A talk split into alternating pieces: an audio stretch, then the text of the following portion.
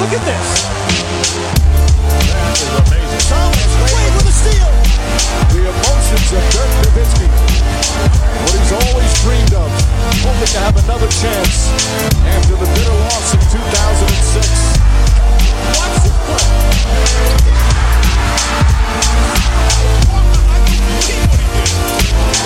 That is amazing. Hallo und willkommen zu Gutnext, dem deutschen Basketball-Podcast im Internet. Mein Name ist André Vogt, ich begrüße euch zu einer neuen Folge unseres kleinen, aber feinen Basketball-Hörspiels. Heute mit dem Fragenpot am Freitag und der wird präsentiert heute mal von einer ganz speziellen, weil noch sehr kleinen Gruppe, und zwar von all denen, die auf twitch.tv slash André Vogt mir folgen, was ich auf Twitch jetzt so mache seit ja, quasi November, Dezember. Dort gibt's ja vor allem zwei Formate, es wird noch ein bisschen mehr werden demnächst. Aber den Anfang habe ich erstmal gemacht mit einem Fragestream. Kommt euch vielleicht bekannt vor, das Format. Äh, dienstags immer ab 19 Uhr, immer so eine Stunde, anderthalb, je nachdem, ähm, wie das hier zu Hause geht. Äh, beantworte ich eure Fragen live auf twitch.tv slash André Vogt. Ähm, viele fragen immer, warum gibt's das nicht als äh, Podcast? Ja, weil ich da halt schon ähm, auch oft dann so meinen Bildschirm share, mal zeige, wie ich auf bestimmte Analysen komme, ne, wie zum Beispiel eine Vertragssituation von der Mannschaft aussieht nach einem großen Trade. Und ähm, da ich öfter immer dann sage, ja, guck mal hier, guck mal da. Und das alles so ein bisschen lockerer ist und ein bisschen, bisschen wilder, ist halt Live-Fernsehen im Internet, äh, bleibt das da. Und dann gibt's donnerstags, ähm, war gestern wieder sehr, sehr witzig, äh, die Straße zu Larry, habe ich jetzt genannt, äh, oder auf der Straße zu Larry mit den Dallas Mavericks, wo ich einfach eine meine NBA Franchise-Spiele mit den Dallas Mavericks versuche, da das absolut Beste rauszuholen, was aus diesem Kader rauszuholen ist. Äh, muss dazu sagen, gab auch schon zwei Trades. Wer jetzt genau da über den Tisch ging, sage ich nicht. Das war, glaube ich, sehr, sehr spannend. Das waren echt ganz gute Angebote zwischendurch, die ich da bekommen habe für einige Protagonisten. Äh, Spoiler Alert, Dwight Powell ist nicht mehr Teil der Dallas Mavericks. Und ähm, vielleicht wissen das nicht alle, Twitch gehört eigentlich auch zu Amazon mittlerweile. Und ähm, man kann, wenn man ein Prime-Abo hat, oder einfach eine Prime hat bei Amazon, sich bei Twitch, wenn man da unterwegs ist oder wenn nicht, da anmelden und kann dann quasi ähm, dieses Prime-Abo meinem Kanal schenken. Das tut einem selber überhaupt gar nicht weh, man merkt das gar nicht.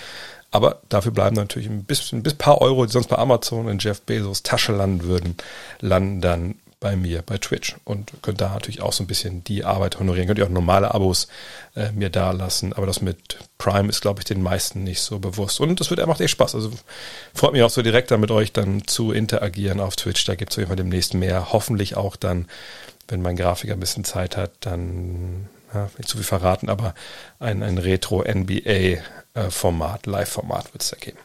Aber kommen wir zu euren Fragen. Und äh, den Anfang, ja klar, den macht heute der große Trade zwischen gleich vier Teams, den Nets, den Rockets, den Pacers und den Cleveland Cavaliers. Ihr habt es vielleicht mitbekommen, James Harden ist getradet worden zu den Brooklyn Nets. Ähm, es gab noch ein paar andere Bewegungen.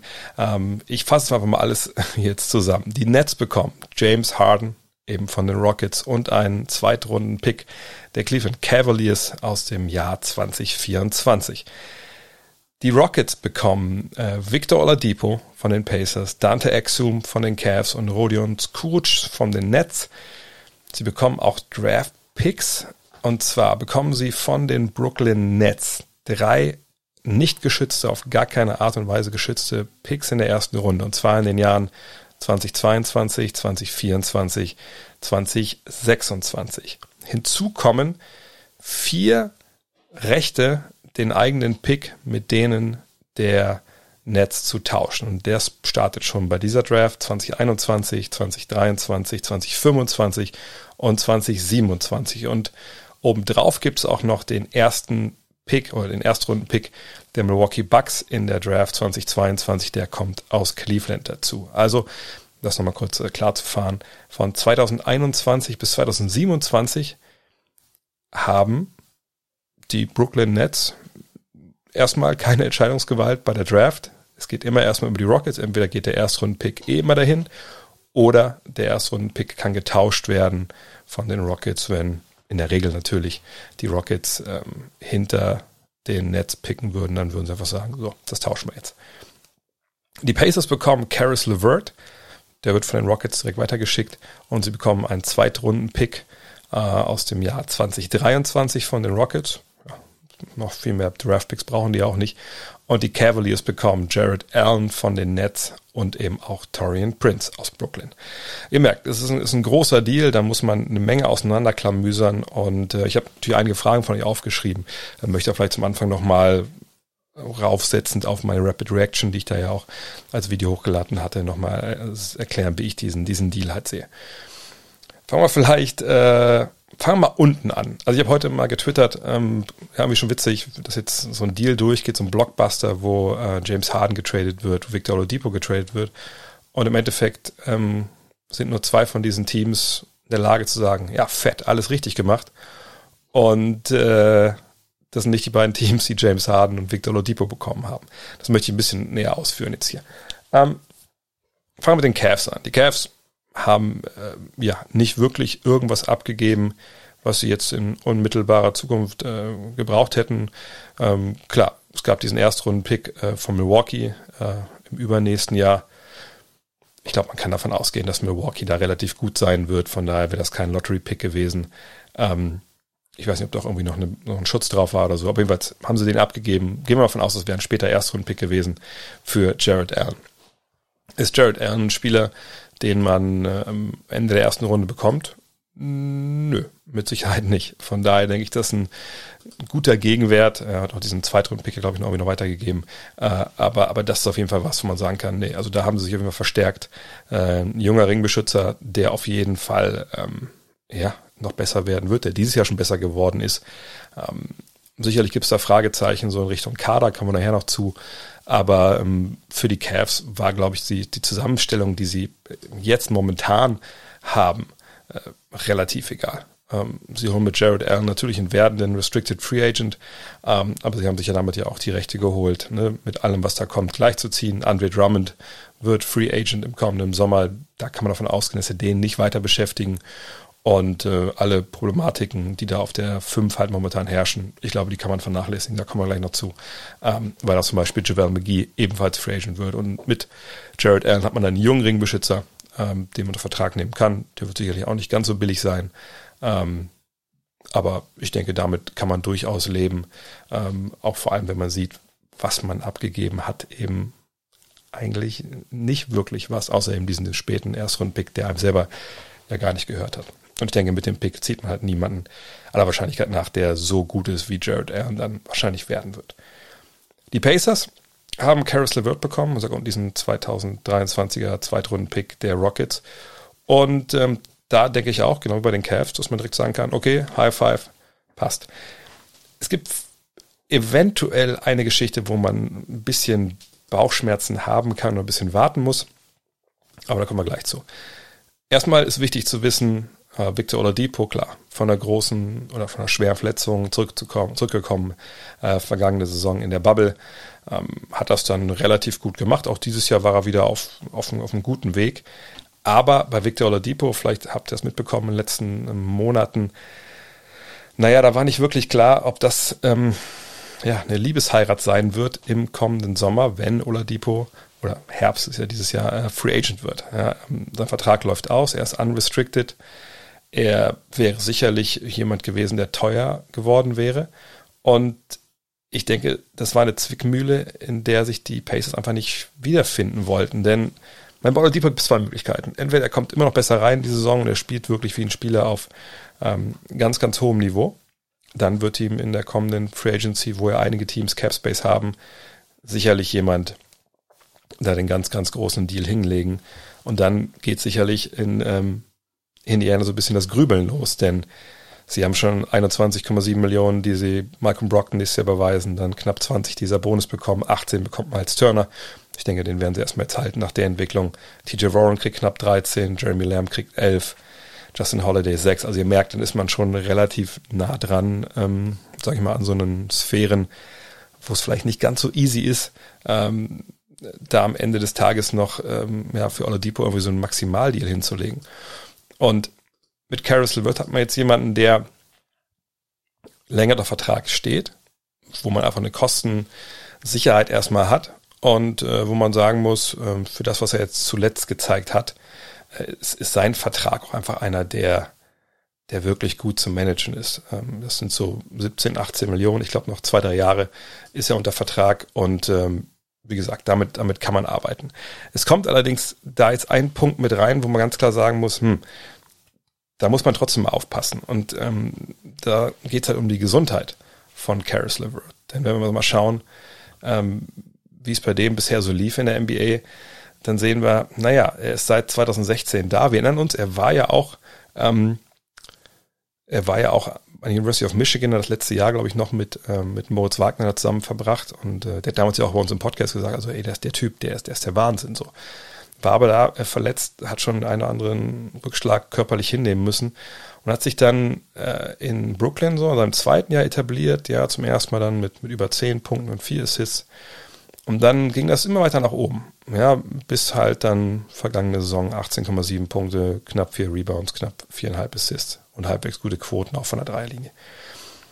Ist er jetzt mega effizient? Nein. Ist er so gut wie Victor oder Beatpo sein könnte? Nein. War er oft verletzt? Ja. Und da ist mich ein bisschen Problematik. Ja, 40 Spiele 2018, 2019, das Jahr davor waren es 71, okay, das Jahr davor 57, 45 vergangene Saison, die ja eh komisch war.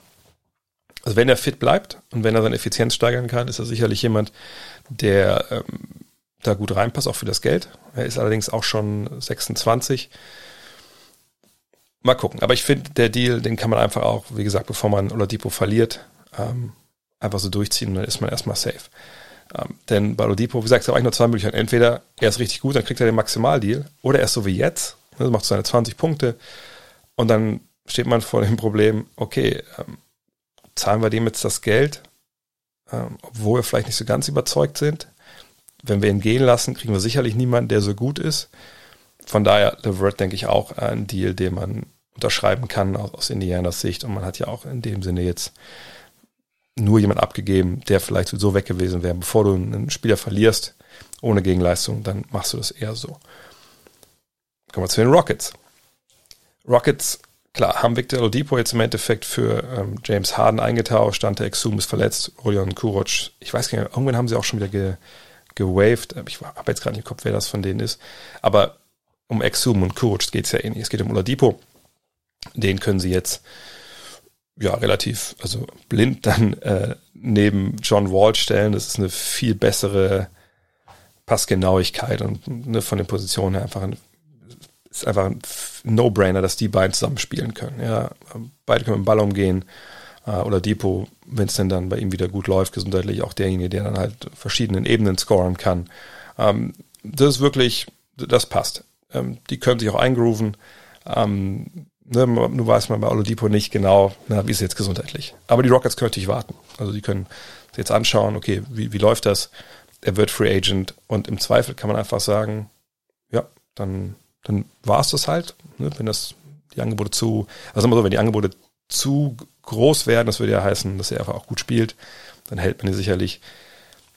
Ist das nicht das, was sie sich vorgestellt haben, dann kann man halt über einen Sign and Trade sprechen ähm, oder man lässt ihn halt einfach gehen. Denn die ganzen Draft-Picks, die man jetzt hat, zeigen natürlich auch, dass äh, Houston da ein bisschen abgerückt ist von dem, was sie eigentlich wollten. wenn ihr euch erinnert, die Berichte, die es gab über die Forderungen äh, von Raphael Stone, dem, dem General Manager äh, der, der Rockets, da stand ja immer drin, wir wollen den jungen Star. Ne, jemanden, den wir halt Christian Wood an die Seite packen können, wo wir in die nächste Phase eintreten können, ohne einen großen Rebuild diesen jungen Star haben sie nicht bekommen, ich habe es schon gesagt. Ja, ähm, der gute ähm, Victor Oladipo ist natürlich auch niemand, den man jetzt irgendwie für einen jungen Hüpfer halten würde, sondern das ist ein, äh, ein Spieler, der gestanden ist, der sicherlich auch nicht alt ist, keine Frage. Aber Oladipo ist 28, ne, das, der ist jetzt wirklich in seiner Prime. Der will natürlich auch von, vom Neuaufbau äh, nichts wissen und der wird auch nicht großartig jetzt noch noch wachsen in seinen Leistungen. Man muss halt hoffen, dass er äh, das bringt, was er vor seiner Verletzung gebracht hat. Ähm, man ist abgerückt von diesem jungen Spieler, ne? wahrscheinlich weil es niemanden gab, der ihm angeboten wurde, der dann über jeden Zweifel erhaben war, oder die Rockets waren so überzeugt von diesem äh, Pick-Paket, was sie da bekommen haben, dass sie gesagt haben, okay, ähm, es gab ja zum Beispiel Gerüchte um, äh, um Maxi und äh, Simmons aus Philly, dass das auf dem Schiff Tisch gelegen äh, sein haben soll, irgendwie so.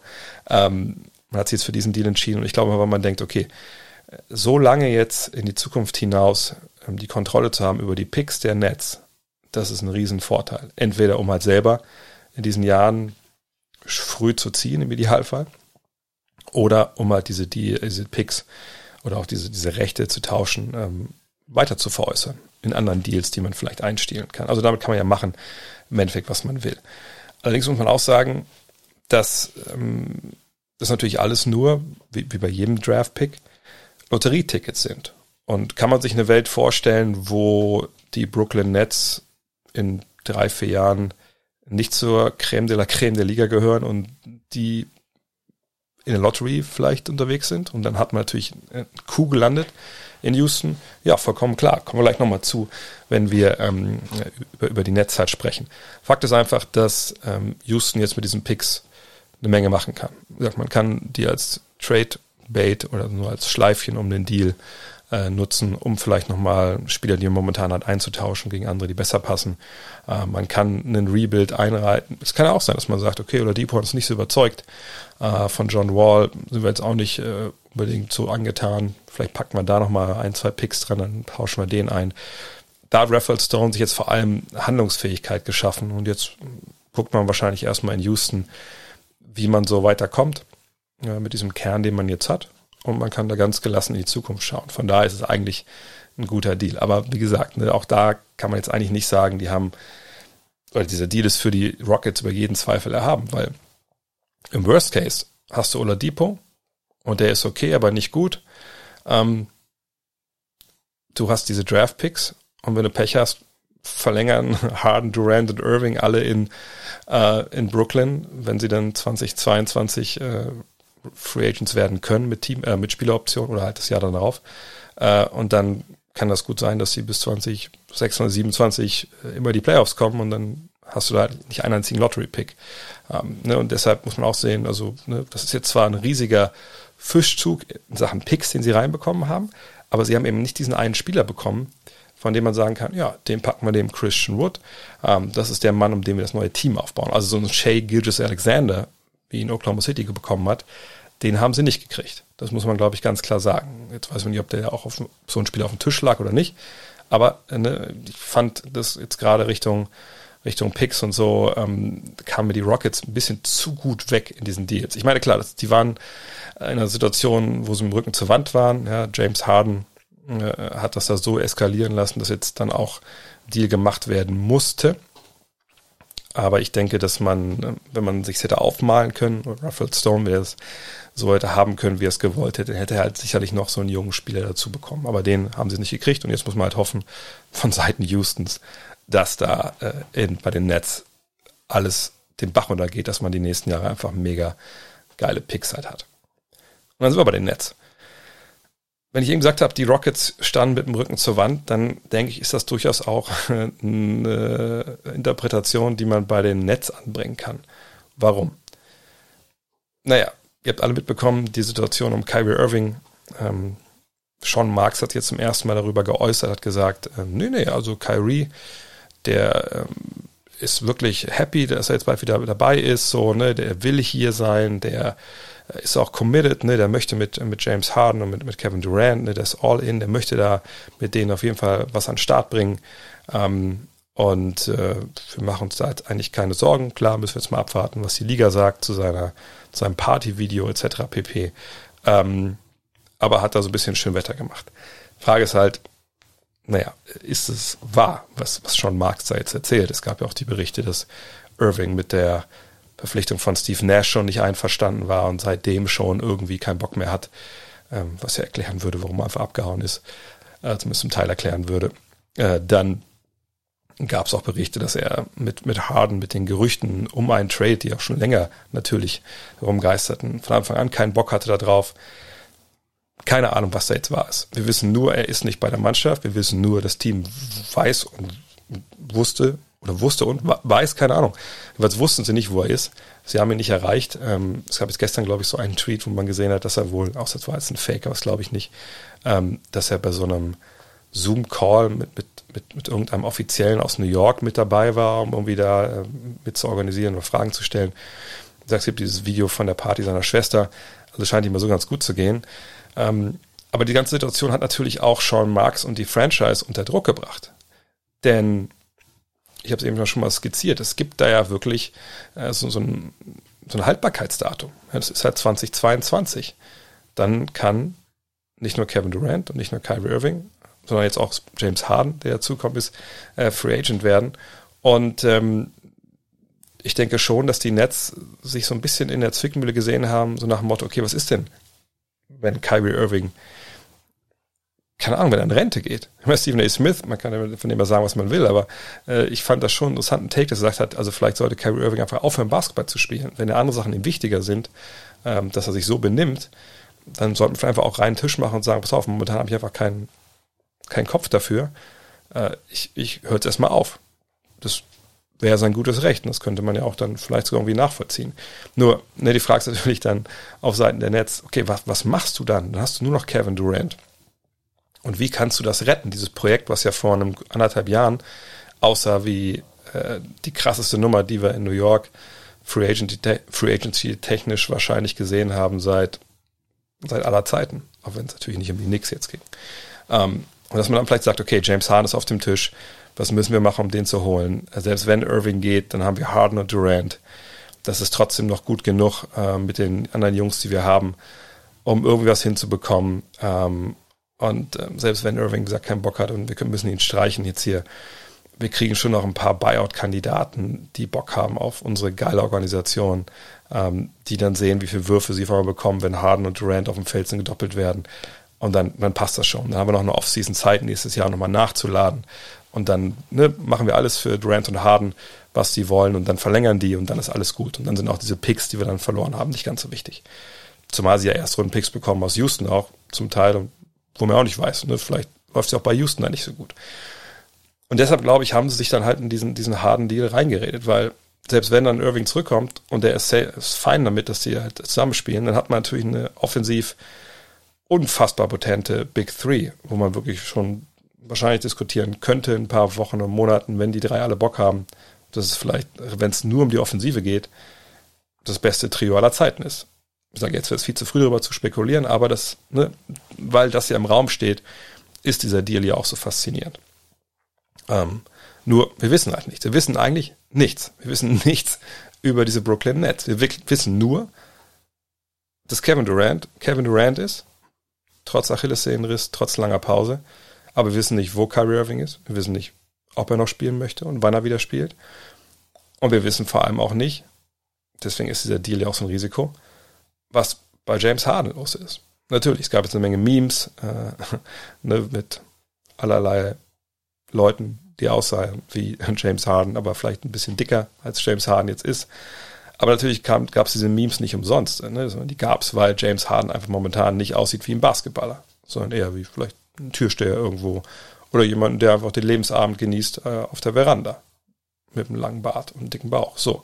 Ne, ähm, und Jetzt kann man natürlich sich schon überlegen, naja, der wollte ja von Anfang an dahin. Also das war ja das Team auf seiner Liste, wo er gesagt hat, hier, da möchte ich gerne hingetradet werden. Jetzt ist er da. Er hat seinen Willen bekommen. Er ist dicke mit Durant. Mir kann keiner erzählen, dass Durant und Harden nicht vor dem Trade nochmal gesprochen haben. Die dürfen ja reden. Ähm, und wenn er jetzt natürlich zurückkommt, in, ja, je nachdem, wie viele Wochen er dafür braucht, ähm, und wieder auf, auf Top-Niveau ist, er hat seinen Lieblingstrainer, da in Mike D'Antoni, auch wenn der natürlich jetzt einfach sagen, nur äh, Offensivkoordinator ist. Und ähm, wenn er happy ist, naja, er und Durant zusammen, das ist schon, ist schon ein Wort. Allerdings, wie gesagt, ist das ein Wort? Also schafft er es nicht, dann fit zu machen? Oder ist es nicht die vielleicht Verletzungsgefahr auch relativ hoch bei ihm, dass äh, er vielleicht gar nicht zu dem Punkt kommt, dass er wieder fit ist, wenn er da jetzt hingeht und, und, und spielen will und spielen muss und dann ne, irgendwas passiert, passiert am Körper. Also das ist halt auch eine, Riesenproblematik. Was ist, wenn Kyrie Irving dann doch sagt, nee, also so habe ich mir nicht vorgestellt, mit, mit dem Typen zusammen den Ball zu teilen. Also das ist, da sind so viele Fragen, dass man auch da einfach sagen muss, okay, ähm, war jetzt nicht so geil. Oder kann halt nicht so geil sein. Und dann, wenn wirklich der Laden auseinanderfällt, wenn, was weiß ich, wenn, wenn, wenn Harden und, und Durant sagen, jo, wir würden schon jetzt zusammen Basketball spielen, noch, aber nicht unbedingt in, ähm, in Brooklyn. Ja, was denn dann?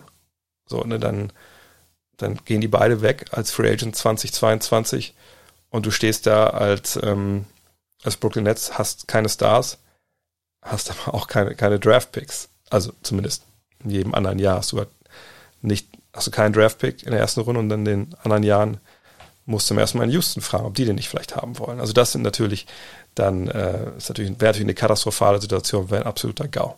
Soweit an dieser Stelle. Also erstmal meine Einschätzung zu dem Deal. Hat ja lange noch gedauert. Jetzt zu euren Fragen. Kuni fragt, was sind Draft Swaps? Ja, genau, was ich gerade skizziert habe. Äh, zwei Teams einigen sich ja darauf. Pass auf, also ne, in dem Jahr, wenn ihr wollt, könnt ihr mit uns den Erstrunden-Pick tauschen. Und dann guckt man halt, ne? In der Regel ist natürlich dann so, wie gesagt, wenn ich später ziehen würde als das andere Team, dem ich den Dealer, dann sage ich, ne, euer Pick kommt schön zu uns. Das ist alles. Das ist eigentlich alles. Und warum macht man das? Ähm, es gibt die Stapien Rule. Das ist eine Regel, die geht zurück auf einen ehemaligen Besitzer der, der Cleveland Cavaliers, der einfach damals wie so ein besoffener Seemann, äh, wahrscheinlich auch ein Stereotyp, für das man mittlerweile Shitstorms bekommt. Sorry, liebe Seemänner. Äh, aber jedenfalls, ne, der einfach wild seine Draftpicks verhökert hat äh, für Spieler, die so ja over the hill waren und damit seiner Franchise so die Zukunft beraubt hat. Und weil man, weil er viele von den Regeln, wenn man ehrlich ist, äh, in der NBA, Salary Cap ist ja genau das Gleiche, ähm, viele Regeln in NBA eben immer dafür gemacht werden, dass die Besitzer sich selber im Zaum halten, weil sie wissen, wie irrational ihre Gilde da ab und zu agiert, ähm, hat man diese Regel eingeführt, dass man nicht in aufeinanderfolgenden Jahren die eigenen Erstrunden-Picks abgeben darf. Man kann aber tauschen. Und das ist ja im Endeffekt nicht dasselbe, aber irgendwo schon. Michael fragt, siehst du die Zukunft der Rockets jetzt, bleibt oder Depot, sind doch super aufgestellt, sowohl aktuell als auch für die Zukunft, oder? Ich sag mal so, sie sind auf jeden Fall schwächer, als wenn James Harden mit 100% Leidenschaft da Basketball gespielt hätte. Ähm, das war allerdings natürlich aber auch raus, das, ne, das da konnte man nicht erwarten, dass das nochmal passiert. Äh, von daher ist man jetzt in einer Situation, wo es natürlich ähm, besser ist. Ne, man hat jetzt erstmal auch Ruhe. Das war, glaube ich, auch für den Kader da sehr wichtig, dass sie erstmal Ruhe haben, denn die O-Töne von, gerade von Boogie Cousins, die haben ja da Bände gesprochen, ja, dass der Disrespect ja auch schon viel früher angefangen hatte, nicht erst bei dieser Aussage von James Harden. Und jetzt können die erstmal alle hingehen, können Basketball spielen. Äh, sie haben äh, mit John Wall dann einen Leader, der vorweggehen kann. Ähm, sie haben jetzt mit Caris LeVert einen jungen, jüngeren Typ, muss man sagen. Ganz jung ist er ja nicht, aber eine, einer, der mit 26 genau in der gleichen Zeitschiene ist wie, wie Christian Wood. Und jetzt kann man halt rangehen und schauen, äh, ne, wie bringen wir diesen Kader zusammen, wie kriegt Steven Silas das Ganze zusammen und guckt halt weiter. Ähm, längerfristigen Vertrag sind Wall, sind Gordon, also Eric Gordon, äh, der gerade verletzt ist, LeVert und, und Christian Wood. Alle anderen ja, haben entweder ein- oder zwei Jahresverträge. Der einzige, der wirklich zwei Jahresverträge hat, Vertrag hat, der relevant ist momentan, ist Daniel House. Bei Kuruc müssen wir mal abwarten. Von daher, ja, kann man halt schauen, äh, was da halt geht. Kommt natürlich viel darauf an, auch was mit John Wall jetzt ist, wie fit er ist, was mit, mit Gordon, ne, das ist ja auch ein Typ, der öfter mal verletzt ist. Aber es ist Ruhe drin. Äh, man hat diese Draft-Picks, man ist jetzt handlungsfähig. Von daher, ja, das ist auf jeden Fall ein Deal, der, der klar geht. Aber ich würde jetzt auch nicht sagen, dass sie also super aufgestellt ist natürlich auch ein Begriff, den kann man so oder so interpretieren. Also es ist kein Team, glaube ich, wo ein Angriff auf die vorderen vier Plätze äh, in der Conference vor, äh, unmittelbar bevorsteht. So, das war ja in der jüngsten Vergangenheit immer der Anspruch, den werden sie erstmal zurückschrauben müssen. Da muss man, glaube ich, ganz klar sein. Also sie sind schlechter als vor, vor zwei, drei Jahren, aber durch diese Unruhe hat man das Beste, glaube ich, jetzt draus gemacht. Und jetzt, wie wie jeder, der Lotterietickets kauft, hofft man eben, dass man mit ein oder zwei von diesen Tickets mal trifft. Ein Superstar natürlich am besten oder halt einen, einen guten Starter. Und dann schauen wir mal weiter. Felix Klarname fragt, Brooklyn macht den gleichen Move wie 2016? Fragezeichen. Mit Kevin Garnett und Paul Pierce. Wie soll das mit Kyrie und James funktionieren? Nee, das war nicht 2016, das war 2013. Da gab es einen Trade ähm, zwischen den Celtics und den äh, Nets, wenn euch erinnert, damals Michael Prokhorov Der Besitzer wollte ja innerhalb von was, fünf Jahren, glaube ich, Meister werden oder er wollte heiraten, hat, glaube ich, beides nicht funktioniert und hat damals einen ganz ähnlichen Deal gemacht äh, mit äh, den Celtics, wie es jetzt halt auch lief. Äh, er hat eben eine Draft Picks, Pick Swaps, alles nach, nach Brooklyn, äh, nach, nach Boston geschickt, um eben ähm, am Ende diese beiden Stars zu bekommen, in Anführungszeichen Paul Pierce und Kevin Garnett. Das Ding ist halt, bis auf die Tatsache, dass da auch ne, Swaps involviert waren und ähm, es auch um Brooklyn ging, muss man ehrlicherweise sagen, haben diese beiden Deals echt wenig miteinander gemein und ich würde die auch nicht in einen Topf äh, werfen wollen. Klar, ne, es geht auch um Brooklyn äh, und ich verstehe, dass ähm, da viele direkt auch ne, drauf geschaut haben. Aber äh, wenn wir ehrlich sind, waren die Begebenheiten damals ganz andere. Das fängt zum einen schon mal an mit dem Alter der beiden Hauptprotagonisten, eben Paul Pierce und Kevin Garnett. Garnett war 37, als er nach Brooklyn kam, und Paul Pierce ist ähm, 36. James Harden, auch wenn das momentan anders aussieht, ist 31. Also jemand, wo wir sagen müssen, okay, bis der dann jetzt in diese Sphären kommt, ähm, wo, äh, wo Garnett und, und Pierce damals waren, die natürlich dann auch in der Folge relativ schon abgebaut haben, das dauert noch ein paar Jahre. Und ähm, ich denke auch, wir können davon ausgehen, dass er jetzt, wie eben schon angedeutet, ein hm, bisschen was an seinem Body Mass Index arbeitet. Und dann ist er ja auch ein unfassbarer Scorer. Ähm, sicherlich, ne, wenn man Garnett und Pierce in der Prime zusammen hätte, hätte man die wahrscheinlich lieber gehabt als James, ein James Harden. Aber die beiden am Ende ihrer Karriere, vielleicht zu James Harden, hm, ich glaube, da kann man schon argumentieren, bevor ich die beiden habe, noch für ein, zwei gute Jahre, habe ich lieber James Harden, wo ich davon ausgehen kann, dass die nächsten vier Jahre eigentlich schon auf sehr, sehr hohem Niveau sind. Allerdings man hier immer auf die Frage zurück, ne, habe glaube ich eben gar nicht nochmal erwähnt, weil ich schon so oft gesagt habe, welche Art Basketball will James Harden eigentlich spielen? Das ähm, müssen wir natürlich auch nochmal ganz klar beleuchten. Hat der Bock auf Teambasketball und so? Ähm, ja, ich glaube, der Punkt kam eben ein bisschen zu kurz. Aber das habe ich schon so oft gesagt, dass das wisst ihr. Ähm, von daher, nee, ich würde diese beiden Deals in dem Sinne nicht vergleichen wollen. Aber natürlich besteht die Gefahr, die ich eben schon mal skizziert habe, die hauen alle ab. Und auf einmal steht man da und man ist mies und dann hat man seine eigenen Draft-Picks nicht das ist schon ähm, ähnlich. Und da kann man schon sagen, okay, das ist schon ein Risiko. Ähm, und dieses Risiko gehen sie ein, auch das soll ich noch mal ergänzen, weil sie eben Meister werden wollen. Und ich weiß, dass einige ähm, das auch gefragt haben, vielleicht auch eine Frage mit, mit reingenommen. Habe ich reingenommen, erkläre ich nachher. Ähm, ne, aber sie wollen nicht jetzt Meister werden. So. Und deswegen machen sie das, deswegen verhökern sie da ihre Zukunft. Ähm, aber mit, sagt den KG und Paul Pierce Deal, da denke ich, das, das ist nicht ganz zulässig. Wie das mit Kyrie und James Harden funktionieren soll, naja, gehen wir mal von aus, beide wollen Basketball spielen. Ähm, dann ist es halt wie oft, wenn sich, wenn sich halt Superstars treffen. Äh, und die Frage, die beantwortet, also immer so, immer bei diesen Trades gibt es immer die beiden gleichen Fragen. Zum einen, wie soll das funktionieren mit, mit ne, Scorer A, Scorer B, Scorer C? Und haben die genug Bälle? So. Und jetzt muss ich fragen, hat es denn in Miami funktioniert? Ja. Wer hat in Miami zurückgesteckt? War es Wade? War es LeBron? Wo die Frage immer war, auch bei den beiden, hey, wie soll das funktionieren? Die werfen beide keine Dreier, die wollen beide den Ball in der Hand haben. Das kann nicht funktionieren. Ja, bis es dann funktioniert hat. Viermal in Folge in den Finals, zwei Titel gewonnen. Das würde ich schon sagen, das hat funktioniert. Und der zurückgesteckt hat, war in dem Fall natürlich äh, Chris Bosch. Wer ist jetzt der Chris Bosch bei den dreien? Das ist die Frage, die man stellen muss. Und da bin ich auch gespannt. Ähm, weil ich, ich glaube, dass es wahrscheinlich, wahrscheinlich Harden sein wird, wenn ich ehrlich bin. Denn ähm, James Harden hat ja in den vergangenen Jahren ne, natürlich schon immer auch relativ dominante Ballhändler an seiner Seite gehabt. Aber ähm, jetzt ist er in einer Situation, wo,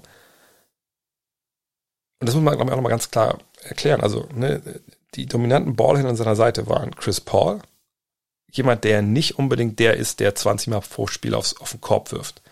Also wirklich jemand, der eher Floor General ist als Scorer. Das natürlich auch gerne mal macht, wenn es drauf ankommt, aber ne, es ist eher eigentlich eher Pass First.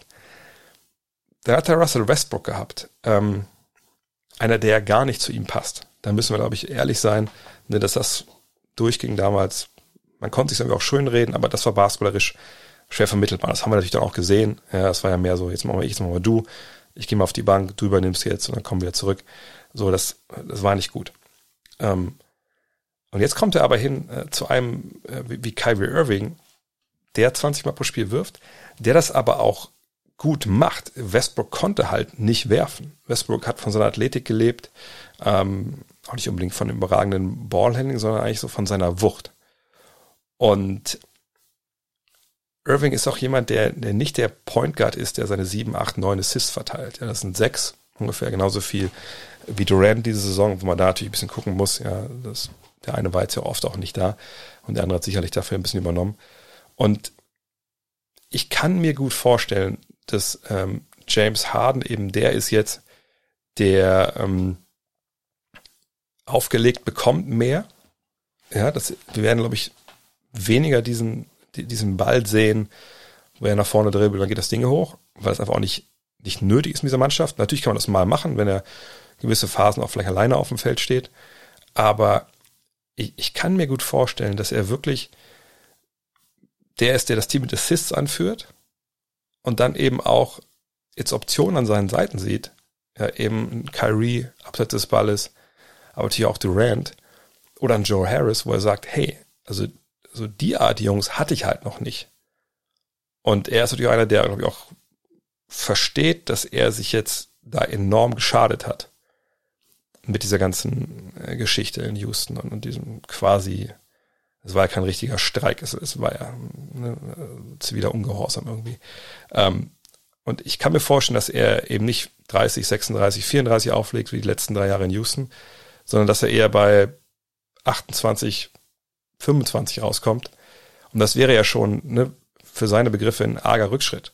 So, wenn er halt auch nur 20 Mal pro Spiel wirft. Ähm, und, und deswegen glaube ich, er wird der sein, der da ein bisschen äh, hinten dran gibt. Ähm, kann das funktionieren, wenn, wenn die drei besten Spieler 60 Mal auf den Korb werfen? Hm, weiß ich nicht, ob das funktionieren kann. Allerdings muss man auch sehen, dass Karis LeVert ja knapp 17 Mal geworfen hat. Auch da, ne, Irving und Durant waren da öfter jetzt nicht dabei. Aber ähm, ich glaube schon, dass Harden das ein bisschen zurückstellen wird, ähm, dass es ihm vollkommen egal sein wird, weil er eben auch weiß, hey, dann habe ich eben keine 20 Wurf, dann habe ich nur, nur 18, 17. Dafür habe ich halt dann auch 12 Assists und dass es damit dann halt funktioniert. Also das wäre jetzt so, so wie ich es interpretieren würde. Aber dass es funktioniert, da bin ich mir sicher. Ähm, weil da eben auch Mike D'Antoni ist. So, Mike D'Antoni hat das Ohr von ähm, James Harden. Mike D'Antoni ist ein offensives Genie. Ich weiß jetzt nicht, was Kyrie Irving über Mike D'Antoni denkt. Aber ähm, dass der Räume schaffen wird für die beiden, da bin ich mir hundertprozentig sicher. Äh, und ich bin ehrlich gesagt super gespannt, wie er das dann, wie er die beiden einsetzt. Ob sie viel Pick and Roll mit, mit Durant laufen zum Beispiel. Und das, ist, da, das sind so viele Möglichkeiten da. Ich glaube, das wird, das wird richtig, richtig interessant und ich glaube auch richtig, richtig stark offensiv. Mhm. Hat sich Steve hat sich die Situation für Steve Nash nun vereinfacht oder kompliziert, fragt Joe Starks Nummer drei. Ich empfand den Job von Vorhadens Ankunft schon für sehr schwierig für einen Headcoach Neuling, insbesondere eben die medial bereitgetretene Aktie oder Akte Kyrie. Wie passen denn Kyrie, Harden und Steve Nashs Einstellung unter einen Hut? Was kann er sich von Spolstra abschauen? Ich glaube, er kann sich von Eric Spolstra in dem Sinne man gar nichts abschauen, weil äh, ich glaube nicht, dass der was mit dem spricht und dem da irgendwie erzählt, wie er das äh, geregelt hat. Ich wüsste auch nicht, dass es zwischen den beiden eine großartige Verbindung gibt.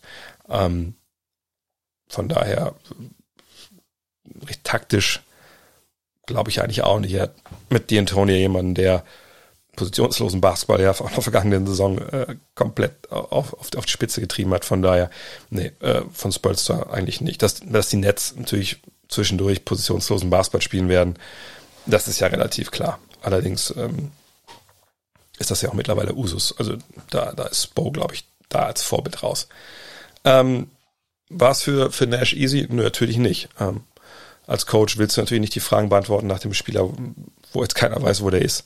Ähm, von daher war es wahrscheinlich eher schwer. Aber ich kann mir gut vorstellen, dass, ähm, auch wenn das vielleicht für Steve Nash unangenehm war, er sicherlich durch den starken Stab, den er hat, vor allem natürlich auch äh, in allererster Linie mit, mit D'Antoni, dass er da echt gut aufgehoben ist, dass er mit denen natürlich auch viel spricht, und auch da versucht, viel aufzusaugen und dass er einfach die Problematik für ihn gerade ist, dass er dieses Team einfach nicht komplett in die Halle bekommen hat und da ihm auch nicht ähm, ja äh, so arbeiten konnte und nicht so, so schnell so weit kommen konnte, wie er wahrscheinlich mit seinem Trainerstab das wollte. Ähm, ich glaube, diese medialen Geschichten, auch wenn die natürlich für uns sehr präsent sind, sind wahrscheinlich für, für so einen Headcoach gar nicht so das Riesenthema. Ich glaube nicht, dass er jeden Abend auf Social Media rumscrollt, um zu sehen, was da jetzt geschrieben wird, sondern ähm, ne, du bist ja so drin in, in deiner eigenen Welt, dass es dir vor allem darum geht, alle da zu haben. Und das wird ihn belasten, aber das Mediale, das ist da, glaube ich, äh, zu vernachlässigen. Und es ist jetzt schwieriger geworden taktisch. Im Zweifel ist es eher leichter geworden, ähm, weil man jetzt mehr Möglichkeiten hat, äh, zwischenmenschlich so, ne, zu, ver so zu vermitteln zwischen den Parteien. Das muss man abwarten, ne, inwiefern das überhaupt nötig ist. Wenn die alle total Bock darauf haben, wie es halt in Miami der Fall war, ist es vielleicht relativ easy, dann geht es eher ums Taktische. Aber da können wir halt auch nicht äh, den Leuten in den Kopf schauen. Nelado 13 fragt, wie sehr können die Bigs die Brooklyn Defense punishen? Ich sehe einen Embiid, Janis, AD oder Joker komplett fiesten. Und ich sehe, dass hier vielleicht mal ein Duden, Duden mit, oder ein Thesaurus äh, gut wäre. Äh, Spaß beiseite. Ähm, also wie können die, können große Gegenspieler die Verteidigung Brooklyns äh, halt ausnutzen und äh, Embiid, Janis, AD oder Joker, dass die da natürlich große Zahlen gegen auflegen könnten, ja, kann man kann man sicherlich erwarten, ähm, weil natürlich ähm, dieser Kader Brooklyns jetzt einer ist, der naja, schon eine gewisse Schieflage auf, aufweist. Ich habe es gestern auch mal gepostet. Für mich ist das jetzt einfach auch momentan auch kein Superteam. Selbst wenn Kyrie Irving zurückkommt äh, und die wollen alle zum Basketball spielen, muss ich sagen, der erste Fünf aus Irving, Harden, Harris, Durant, Jordan, die liest sich top. Und dann geht's aber schon los. So, der Backup Point Guard ist entweder je nachdem, wenn er wieder fit ist, Tyler Johnson oder eben Harden, das passt ja auch. Bruce Brown kommt von der Bank so ein bisschen als 3D. Jeff Green und Timothy Luvavu Cabarro können so auf den äh, Forward-Positionen eingesetzt werden oder Green auch als Small Ball Center. Da kann die auch Durant mal auflaufen äh, oder Reggie Perry. Niklas Claxton ist auch verletzt, glaube ich, gerade. Aber ihr merkt schon, ne, ihr werdet sicherlich mit der Arbeit von Herrn Perry und Herrn Claxton jetzt nicht so richtig vertraut sein. Also, ne, klar, man braucht vielleicht nur acht, neun gute Leute in den Playoffs. Aber momentan sehe ich da Spieler, die in den Playoffs äh, A schon gezeigt haben, was sie drauf haben und denen man vertrauen kann. Da sehe ich im Endeffekt momentan, und vielleicht kann Bruce Brown mich da, und Landry Sherman habe ich noch vergessen, der ist auch noch ein äh, bisschen äh, ins hintere Glied gerückt, äh, verständlicherweise, weil er einfach momentan katastrophal spielt. Dann sehe ich da wirklich, äh, also nur Jeff Green. Und Jeff Green ist nicht der Typ, da gibt es eine Menge Fanbases, die das wissen, wo man sagen kann, ja, wenn der als sechster Mann von der Bank kommt, da habe ich überhaupt kein Problem mit für mein Playoff-Team, was große Ambitionen hat. Dem vertraue ich voll und ganz. Nee, so ist es bei Jeff Green nicht. Also, das ist eine Mannschaft, die jetzt natürlich sehr erste fünflastig ist, ähm, wo man einfach schauen muss, okay, was kommt da noch an Buyouts vielleicht dazu? Weil großartig Trades werden wir jetzt auch nicht mehr sehen. Ähm, wieder, erste, ihre ersten Picks sind ja alle weg. Ähm, von daher, ne, das ist jetzt eine Sache, wo, wo, ich, wo ich sagen muss, ähm, das ist eh noch nicht fertig. Wir wissen noch nicht, wie es am Ende aussehen wird. Ähm, kann DeAndre Jordan plus Kevin Durant, können die, die, die eben genannten Big Men mh, hm, so ein bisschen, ja, zumindest ein bisschen stören? Ja, natürlich können sie das. Ähm, auf der anderen Seite reden wir jetzt natürlich hier, ähm, wenn wir Richtung Playoffs schauen, ich weiß nicht, ob der Lelado das hier macht oder nicht, aber dann muss man natürlich sagen, okay, AD und Joker, die spielen nicht in der, West, in der Eastern Conference, die sieht man im Zweifel erst in den Finals, wenn man da hinkommt, dann wäre es natürlich ein Erfolg ähm, mit dem Kader.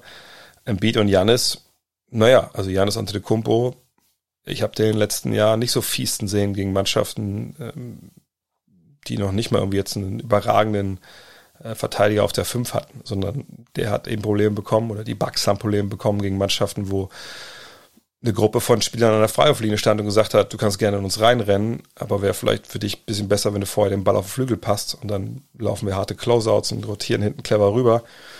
Und dann schauen wir, wie er das macht. So, so sind sie gegen Miami ausgeschieden, so sind sie äh, das Jahr vorher ausgeschieden, so hatten sie gegen Boston große Probleme. Ähm, von daher, ähm, nee, ich sehe jetzt nicht, dass das da so ein Riesenproblem ist. Ist Defense ein Problem für die, ähm, für die äh, Nets? Ja, na klar.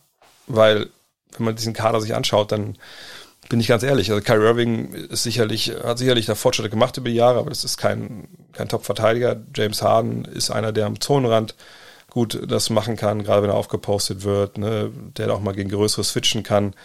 Aber sobald es so um laterale Geschwindigkeit geht, äh, da wird es dann manchmal ein bisschen schwierig, auch in Rotationen, das wird auch manchmal schwierig. Joe Harris ist angreifbar. Der Andre Jordan hat über die Jahre natürlich abgebaut, ist auch ein älterer Spieler. Kevin Durant ist, ist gut, wenn er will. Mal gucken, wie er will und wie er kann. Naja, und dann bist du mal auf der Bank und dann, ja, Shamit, Timothy Lovavo Cabarro, Jeff Green, Reggie Perry, ich lese die Namen gerne mal vor, Tyler Johnson, alle nicht unbedingt Jungs, die man vertrauen kann. Und Bruce Brown, der muss in den Playoffs erstmal zeigen. Also ne, definitiv ist ein Problem, aber äh, wir dürfen da jetzt nicht davon ausgehen, dass das vor allem die großen Positionen sind. Es ist ja auch nicht so, dass die jetzt mega klein spielen und, und die, die genannten Big Men da wie im Spiel 10 Offensivrebounds holen und die alle da dann auch schon 18 Punkte machen, sondern ne, das ist ein defensives Riesenproblem für Brooklyn. Äh, da müssen sie nachbessern. Ähm, und Big Men an sich, muss man auch sagen, sind eigentlich, wenn man ehrlich ist, mit das am leichten zu verteidigendste äh, Superstar-Beispiel, was man so haben kann. Ja, wenn ich einen Big Man habe und ich weiß, der ganze Rest von, von einer Mannschaft ist jetzt nicht elitär, dann kommt da halt Stoppeln, äh, dann kommt die Hilfe und dann chase ich halt den Ball, wenn die den Ball rauspassen, äh, am Perimeter äh, zum Open Shooter und naja, ne, dann, dann ist man da wieder davor. Es ist viel schwieriger, ähm, denke ich, ähm, momentan solche Leute wie LeBron James zu verteidigen, wie Janis eben, super mobile Spieler, die den Ball nach vorne bringen, weil nicht zu groß sind für Point Guards, so, ne, die da attackieren, Hilfe ziehen, den Ball rauspassen. Das ist so das Ding. Ähm, ne? Und die Big Men, die sind da in der Beziehung immer, immer überbewertet. Klar haben wir es bei AD gesehen in den Finals, äh, ja, in den Finals vor allem, ne, dass er natürlich ein paar Spiele einfach selbst quasi im Alleingang entschieden hat.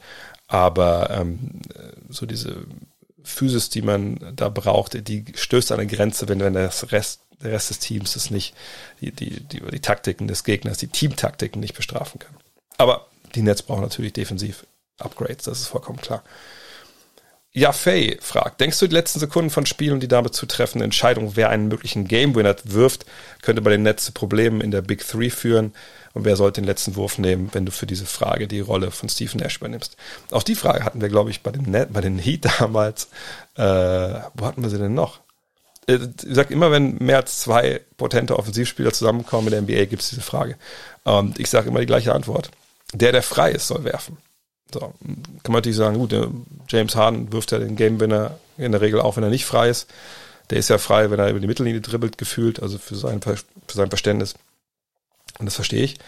Aber am Ende des Tages ist es so, wenn, wenn das deine Frage ist, ne, ob deine drei besten Spieler in der Situation, wo das Geld auf dem Tisch liegt, wo du das Spiel gewinnen musst. Und das können wir ja erweitern. Das muss ja nicht ähm, der Buzzerbeater sein, äh, wo du einfach das Ding triffst und gehst danach direkt in die Kabine, weil du gewonnen hast, sondern ne, mal auf die Crunch-Time.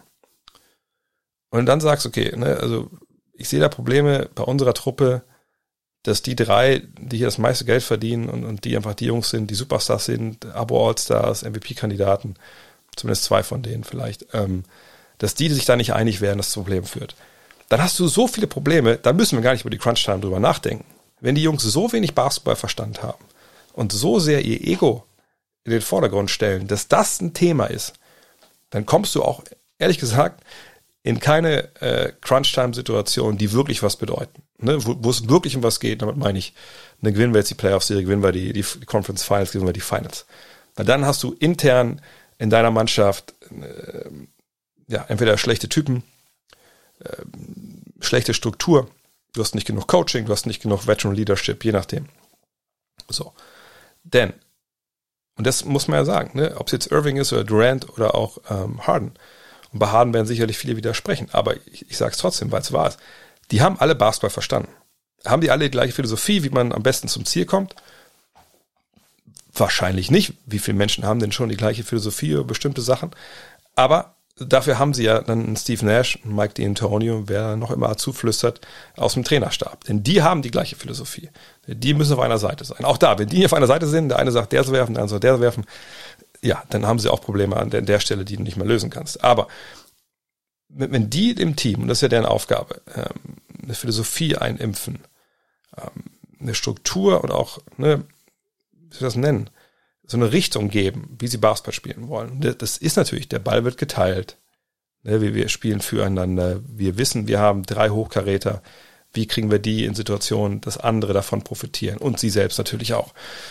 Dann kommst du an den Punkt, wo es darum geht, wer ist jetzt frei? Wenn wir Pick and Roll laufen mit Kyrie und ähm, mit KD, wo stellen wir James hin, damit James vielleicht frei wird? So. Und dann nimmt der freie Mann den Wurf. Ich weiß, dass das unpopulär ist und, und das, man muss ja nur mal auf die Geschichte äh, der Karriere von LeBron James gucken. Wie oft der Lack abbekommen hat von echten Vollidioten, die das Spiel nicht verstanden haben, die sagen, ach guck mal hier, da ist er wieder, der LeBron. Großer Moment, kurz vor Ende, läuft ein Pick and Roll, die Hilfe kommt, anstatt selber den schwierigen Wurf zu nehmen, passt er zum freien Dreierschützen und der wirft daneben. Da sieht man mal wieder, der Typ hat's nicht. Das Einzige, was man sieht bei so einer Argumentation, ist, dass derjenige, der das sagt, es nicht hat. Eben kein Basketballverstand. Mach das Play so, wie es gemacht werden muss, wenn du Winning Basketball spielen willst. Das heißt, der freie Mann kriegt den Ball. Vielleicht nicht äh, DeAndre Jordan an der Dreierlinie, weil der von da aus nicht treffen würde. Dann lieber den vielleicht Wurf, der ein bisschen schwieriger ist. Aber in der Regel, wenn es gut gespielt ist, wenn es gut gecoacht ist, dann kommst du an diese Problematik nicht. Sagen, wenn du da hinkommst, dann müssen wir nicht drüber reden, weil dann bist du eine Mannschaft, die es einfach noch nicht verstanden hat. Und dann ist es auch egal. Aber ich verstehe natürlich, wer die Frage kommt. Ne? Haben die Bock aufeinander und, ist das zu viel Eifertiergehabe? Aber die Frage können wir nicht beantworten. Äh, da müssen wir abwarten, wie die zusammenfinden. Aber ich bin überzeugt davon, dass das kein Problem sein wird. André Butscheik gefragt, wollen die Nets vielleicht noch traden vor der Deadline, um den Quertreiber durch Kadertiefe zu ersetzen? Ich sehe aber bis auf New Orleans, Detroit, New York oder Chicago kaum Teams, die was mit ihm anfangen könnten. Was denkst du? Also der andere denkt, meint natürlich hier Kyrie Irving. Also Kyrie Irving, ich meine, sagen wir so, jetzt wird ja gerade Quertreiber genannt. Ich habe skizziert, wie die Situation da jetzt ist oder wie sie dargestellt wird. Also warum sollte denn jemand Kyrie Irving holen, wenn der keinen Bock hat auf Basketball in Brooklyn? Äh, das macht ja keinen Sinn. Also ne, vor allem ne, macht es ja keinen Sinn, wenn ich da Spieler für abgeben soll, die was können. Und äh, wenn, wenn das nicht passiert, dann macht er für Brooklyn auch keinen Sinn, ihn abzugeben. Dann wartet man halt vielleicht einfach, bis er wieder Bock hat, Basketball zu spielen und lässt ihn so lange äh, unbezahlten Urlaub machen. So. Ähm, und ich würde auch nicht sagen, dass wenn er Bock hat, Basketball zu spielen, dass das die einzigen Teams sind, die da gerade genannt wurden, die ihn gebrauchen können. Also wenn Kyrie Irving Bock hat, Basketball zu spielen, aus irgendeinem Grund jetzt sagt, boah, aber jetzt in Brooklyn, das ist jetzt auch nicht so geil. Ich bin zwar um die Ecke hier aufgewachsen und meine Family ist hier vor Ort und so, aber ich muss jetzt mal wieder raus, ich brauche einen Tapetenwechsel und der zwingt einen Trade, dann steht die Liga da Schlange. Also klar, sicher die nicht alle 29 Teams, weil ne, es gibt ja auch Mannschaften, die haben die Planstelle Point Guard schon besetzt. Ähm, aber dann gibt es da für meine Begriffe, machen wir uns mal den Spaß. Ich gucke mal kurz einmal, einmal hier in die, in die, auf die aktuelle Tabelle und dann gucken wir mal. Okay, Boston, so ehrlich, die würden den wahrscheinlich nicht holen. Würde Philly den holen, wenn es klappen könnte. Und die könnten ihn vielleicht, ne, weil einfach, ne, einfach weg will und, und die sind irgendwie ein bisschen gezwungen, die Nets. Würden sie ihn für, für Maxi plus, plus X loseisen und versuchen, Irving, Simmons und Embiid zusammenzustellen? Natürlich, da würde der gute Daryl Morey gar nicht so lange drüber nachdenken. Würde Milwaukee Bock darauf haben, wie gesagt, immer unter der Prämisse, der Typ ist im Kopf richtig und, und will Vollgas geben, würden die ähm, alles tun, ihn da irgendwie noch dazu zu holen, vielleicht auch noch zu Drew Holiday und Chris Middleton und äh, bestimmt, würden sie Drew Holiday für ihn abgeben.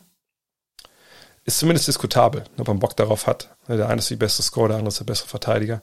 Ähm, würde Indiana ähm, Malcolm Brockton oder Karis LeVert, ja, die ist wahrscheinlich eher raus, weil die gerade passiert ist, würde Orlando ihn holen, aber mal sowas von schnell. Aber mal sowas von schnell würden die den holen. Klar haben die Fulls gerade lang Vertrag gegeben, aber der ist verletzt. Wenn da was geht, hat sofort.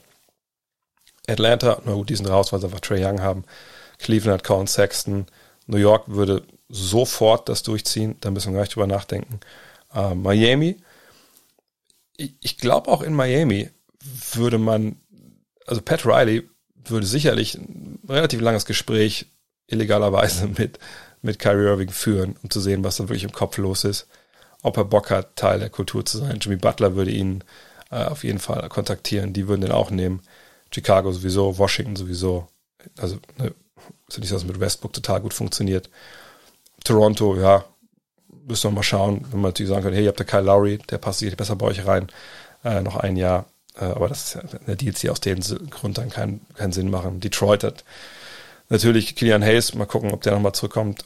Dieses Jahr, ich denke eigentlich eher nicht. Ähm, die Clippers würden wahrscheinlich auch sofort Ja sagen. Das wäre auch ein krasses Team dann, also sehr interessant. Phoenix nicht, okay. Äh, Utah für Mike Conley, warum nicht? Ähm, Dallas sicherlich nicht, weil das dann nicht wirklich passt. Portland nicht, ähm, Denver nicht, Golden State nicht. San Antonio würde sicherlich darüber nachdenken, wenn sie glauben würden, dass sie ihn da in ihrer Infrastruktur integrieren können und dann auch ne, wieder auf den richtigen Weg führen. Oklahoma City wahrscheinlich eher nicht, es sei denn, sie kommen zu dem Schluss, dass ähm, SGA dann nicht, nicht kein Point Guard ist. Memphis nein, ähm, Sacramento wahrscheinlich auch nein, die sind mit Darren Fox zufrieden.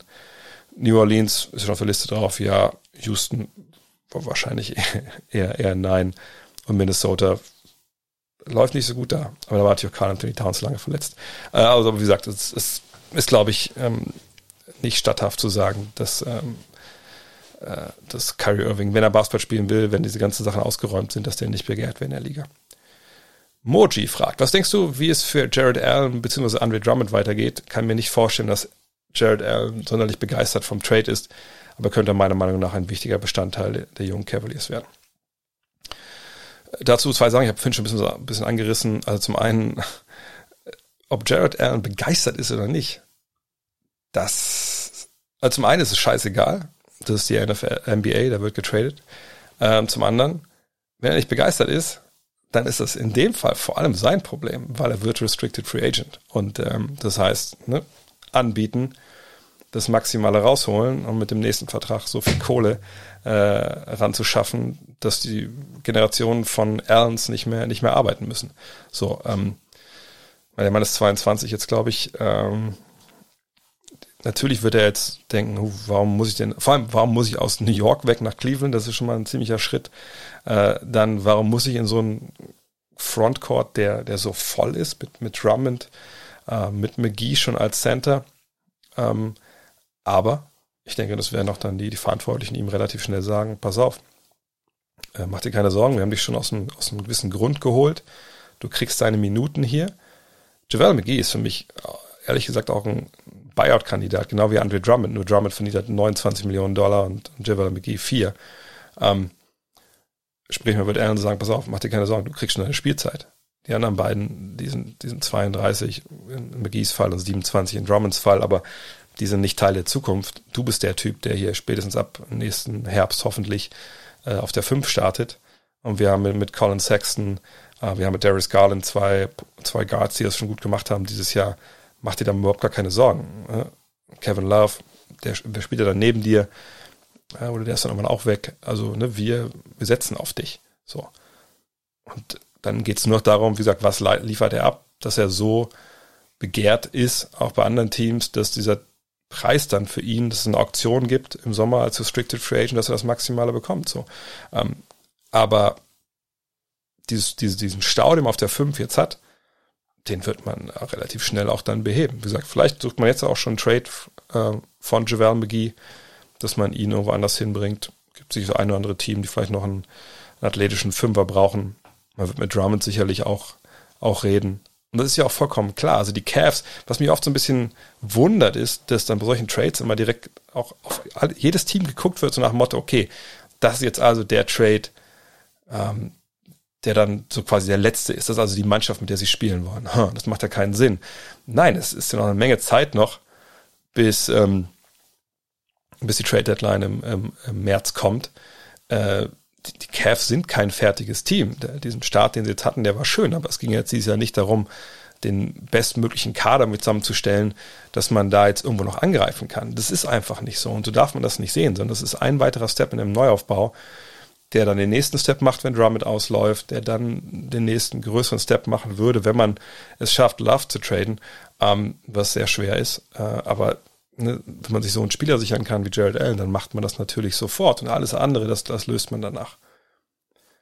MFG fragt, Thema Netz dürfte ausreichend bearbeitet sein, das stimmt, aber die Cavs bekommen Allen praktisch for free. Wer von den Big Men, achso, siehst du demnächst woanders, ja, vor allem McGee, aber auch bei Drummond denke ich, dass da die Messe eigentlich schon gelesen ist.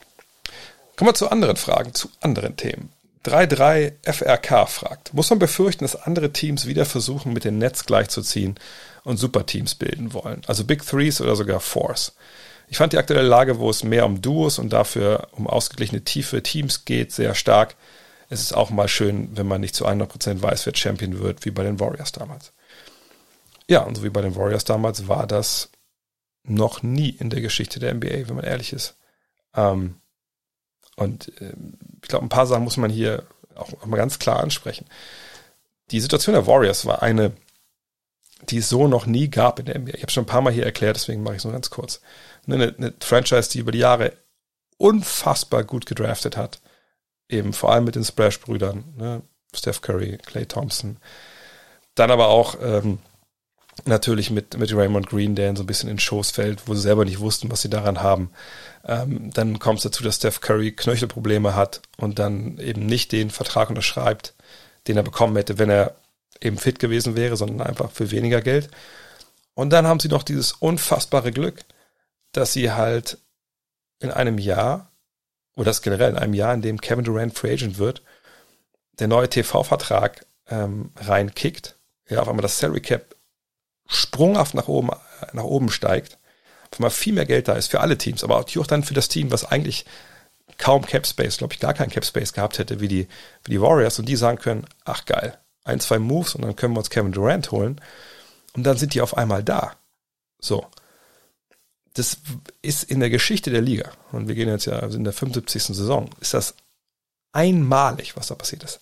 Einmalig also ne, das war kein Trend, das, das war kein, äh, keine Modeerscheinung, die nachgemacht wurde, das war eine einmalige Situation, die so wahrscheinlich auch, ne, man soll niemals nie sagen, aber ich denke mal, da brauchen wir sicherlich nochmal 70 Jahre, bis wir in so eine Situation wieder kommen. Und übrigens auch von den Spielern selber, selber, ja, verursacht irgendwo, weil die, die, die Liga wollte ja, oder die Besitzer wollten, dass das Salary Cap eben nicht sprunghaft ansteigt in einem Jahr, sondern dass über drei, vier Jahre verteilt wird. Das wollte die Spielergewerkschaft nicht. Hätten die sich geeinigt mit den Teams, das so zu machen, dass das Salary Cap langsam graduell ansteigt, wäre Kevin Durant nicht bei den Warriors gelandet. Aber gut, ähm, Big Threes, Big Fours, jetzt Duos. Äh, ganz ehrlich, also erstmal vorneweg, mit den Nets gleichzuziehen, die Nets sind nicht das beste Team der Liga. Die Nets sind nicht der Top-Favorit auf den Titel. Und ich würde Stand heute auch sagen, ich habe eben mal skizziert, wo ich die Problematiken da so ein bisschen sehe. Wenn ich ein Power Ranking machen würde, momentan, jetzt aber nur so aus dem Stehgreif, ähm, mit der NBA, da wären die Brooklyn Nets nicht Top 5. Und würde mich sogar zu hinreißen. Okay, spielen wir es mal durch. Die Lakers sind besser. Boston, äh, Boston ist momentan ruhig ein bisschen unterwertet oder überbewertet, weil sie einfach eine 7 und 3 stehen und viele Spiele jetzt aus, ausgefallen sind. Aber sagen wir mal, alle sind dabei.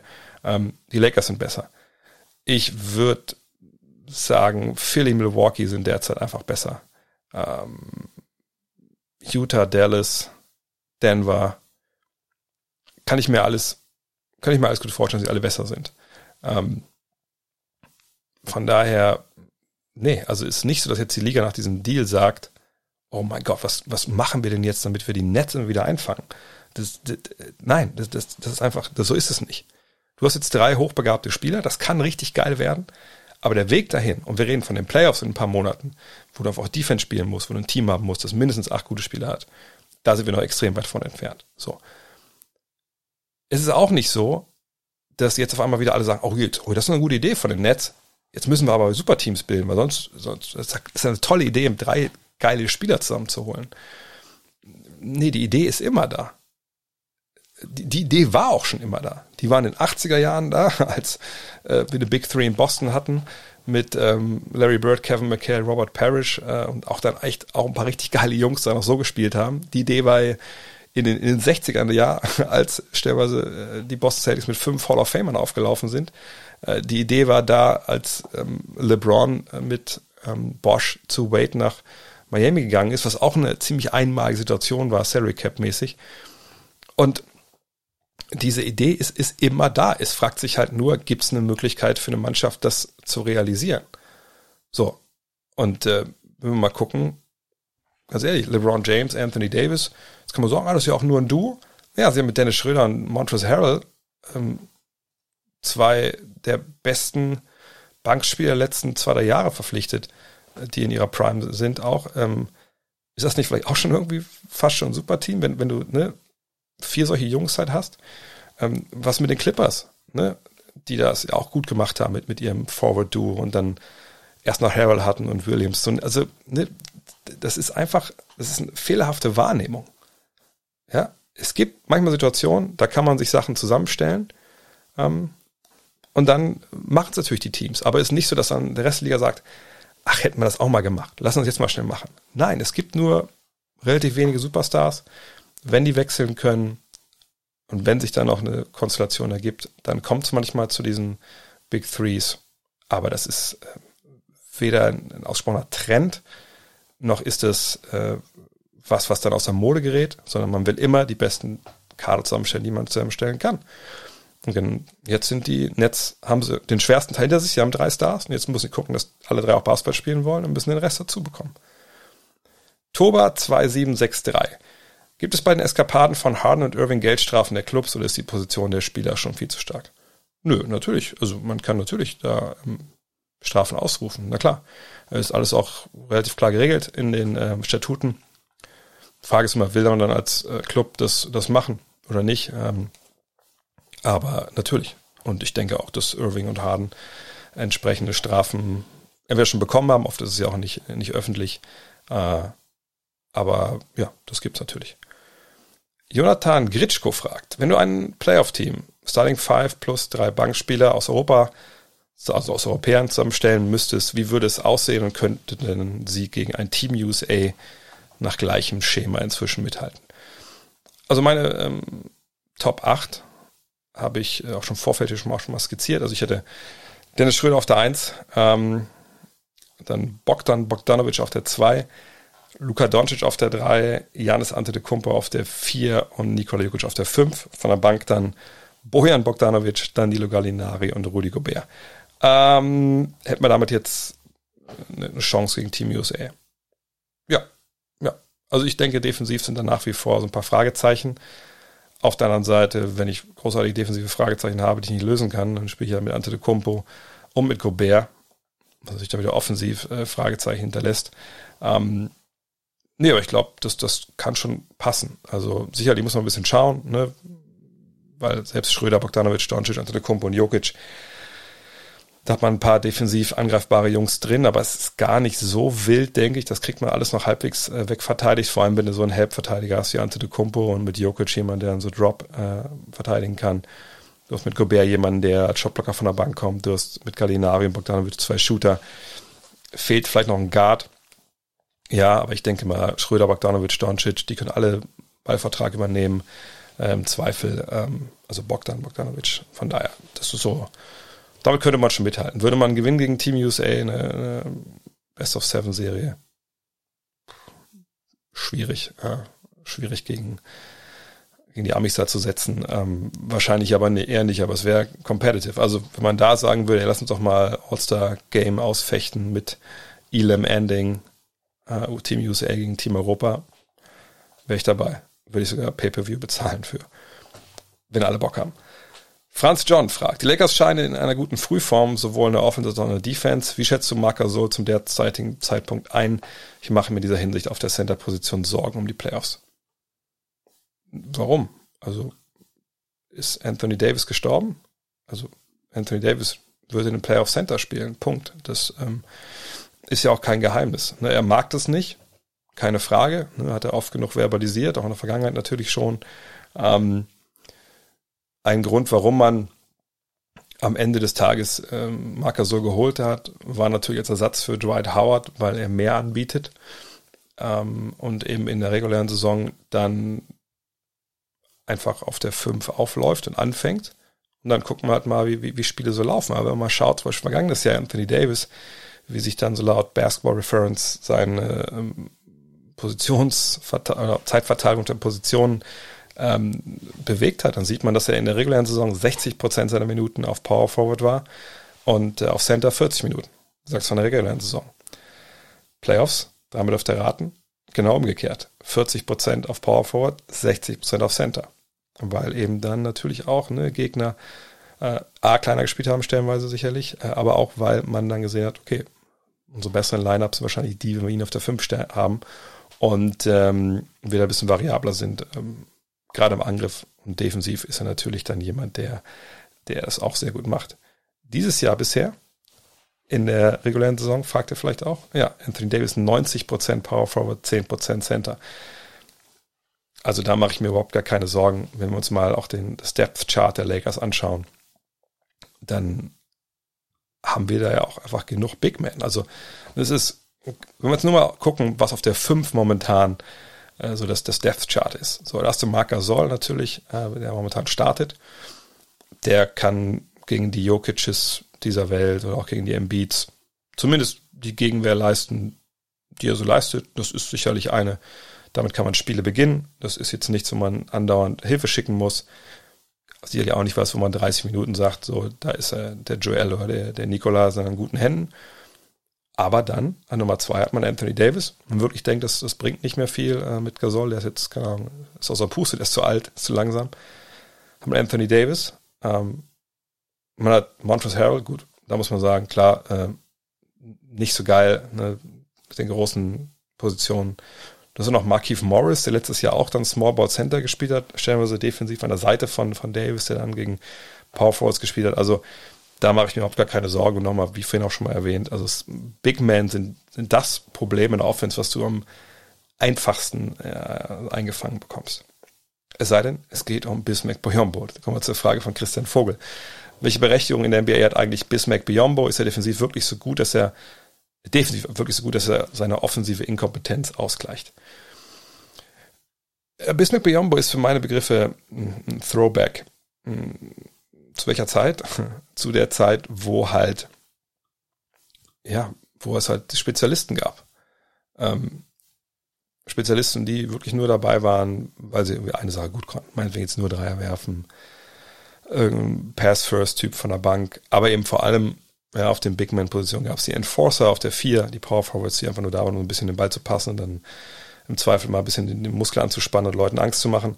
Und auf der 5 gab es den Shotblocker ja, so Jim McElvain, Tree Rollins, obwohl Tree Rollins vielleicht ein bisschen mehr war als ein, als ein Rollenspieler.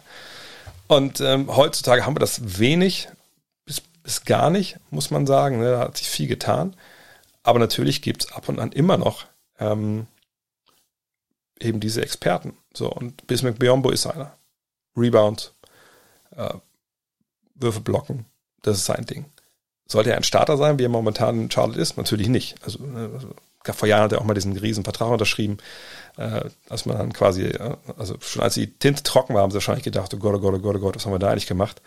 Ähm, weil er, glaube ich, damals eine gute Playoff-Serie mal gespielt hat.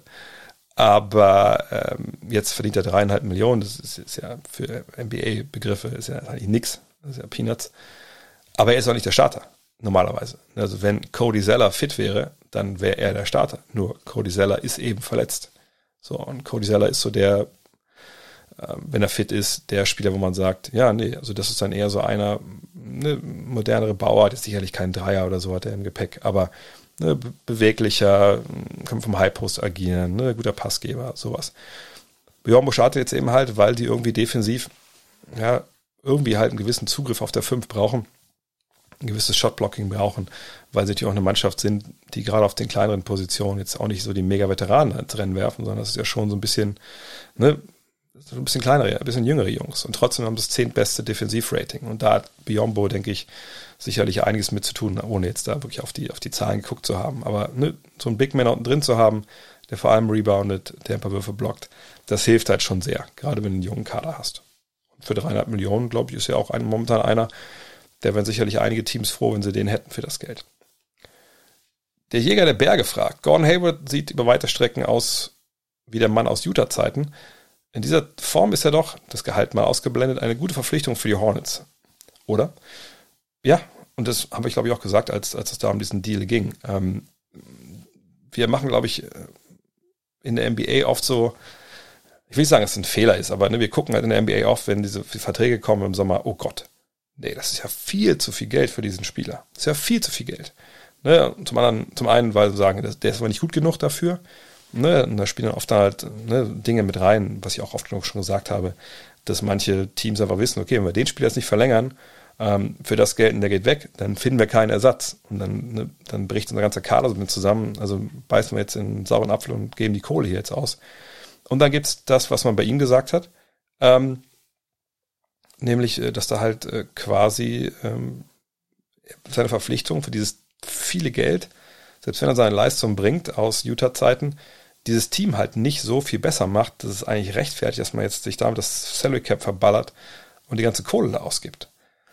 Naja, und da muss man natürlich auch ein bisschen abwarten, mal gucken. Ich, also ich würde sagen, man kann durchaus argumentieren, das Team ist nicht viel besser gemacht, weil ne, der Joke war ja krass, wie viel Geld die ausgeben, um jedes Jahr Neunter zu werden äh, in der Eastern Conference. Momentan sind sie Achter äh, mit einer Bilanz von 6 und 7. Und natürlich seine Zahlen, 22 Punkte, 5 Rebounds, 4 Assists, fast äh, 41,3 Prozent aus der Dreilinie habe ich gerade rausgesucht, 52,6 Prozent aus dem Feld. Das ist natürlich aller Ehren wert. Das ist wahrscheinlich sogar das Geld, was er bekommt. Nur macht es den Unterschied für diese, diese Hornets. Wahrscheinlich eher nicht. Aber das ist eben das Ding. Ne? Im Sommer wurde viel über den Vertrag geredet und das Geld und das Verhältnis zur Leistung und nicht über den Basketballer an sich. Und jetzt sieht man, der Mann kann, ja, der macht das auch gut. Ähm, das sind für meine Begriffe jetzt auch nicht äh, leere Statistiken, die er da jetzt auflegt, sondern das ist wirklich was, wo man sagen kann, ja, er macht das Team besser.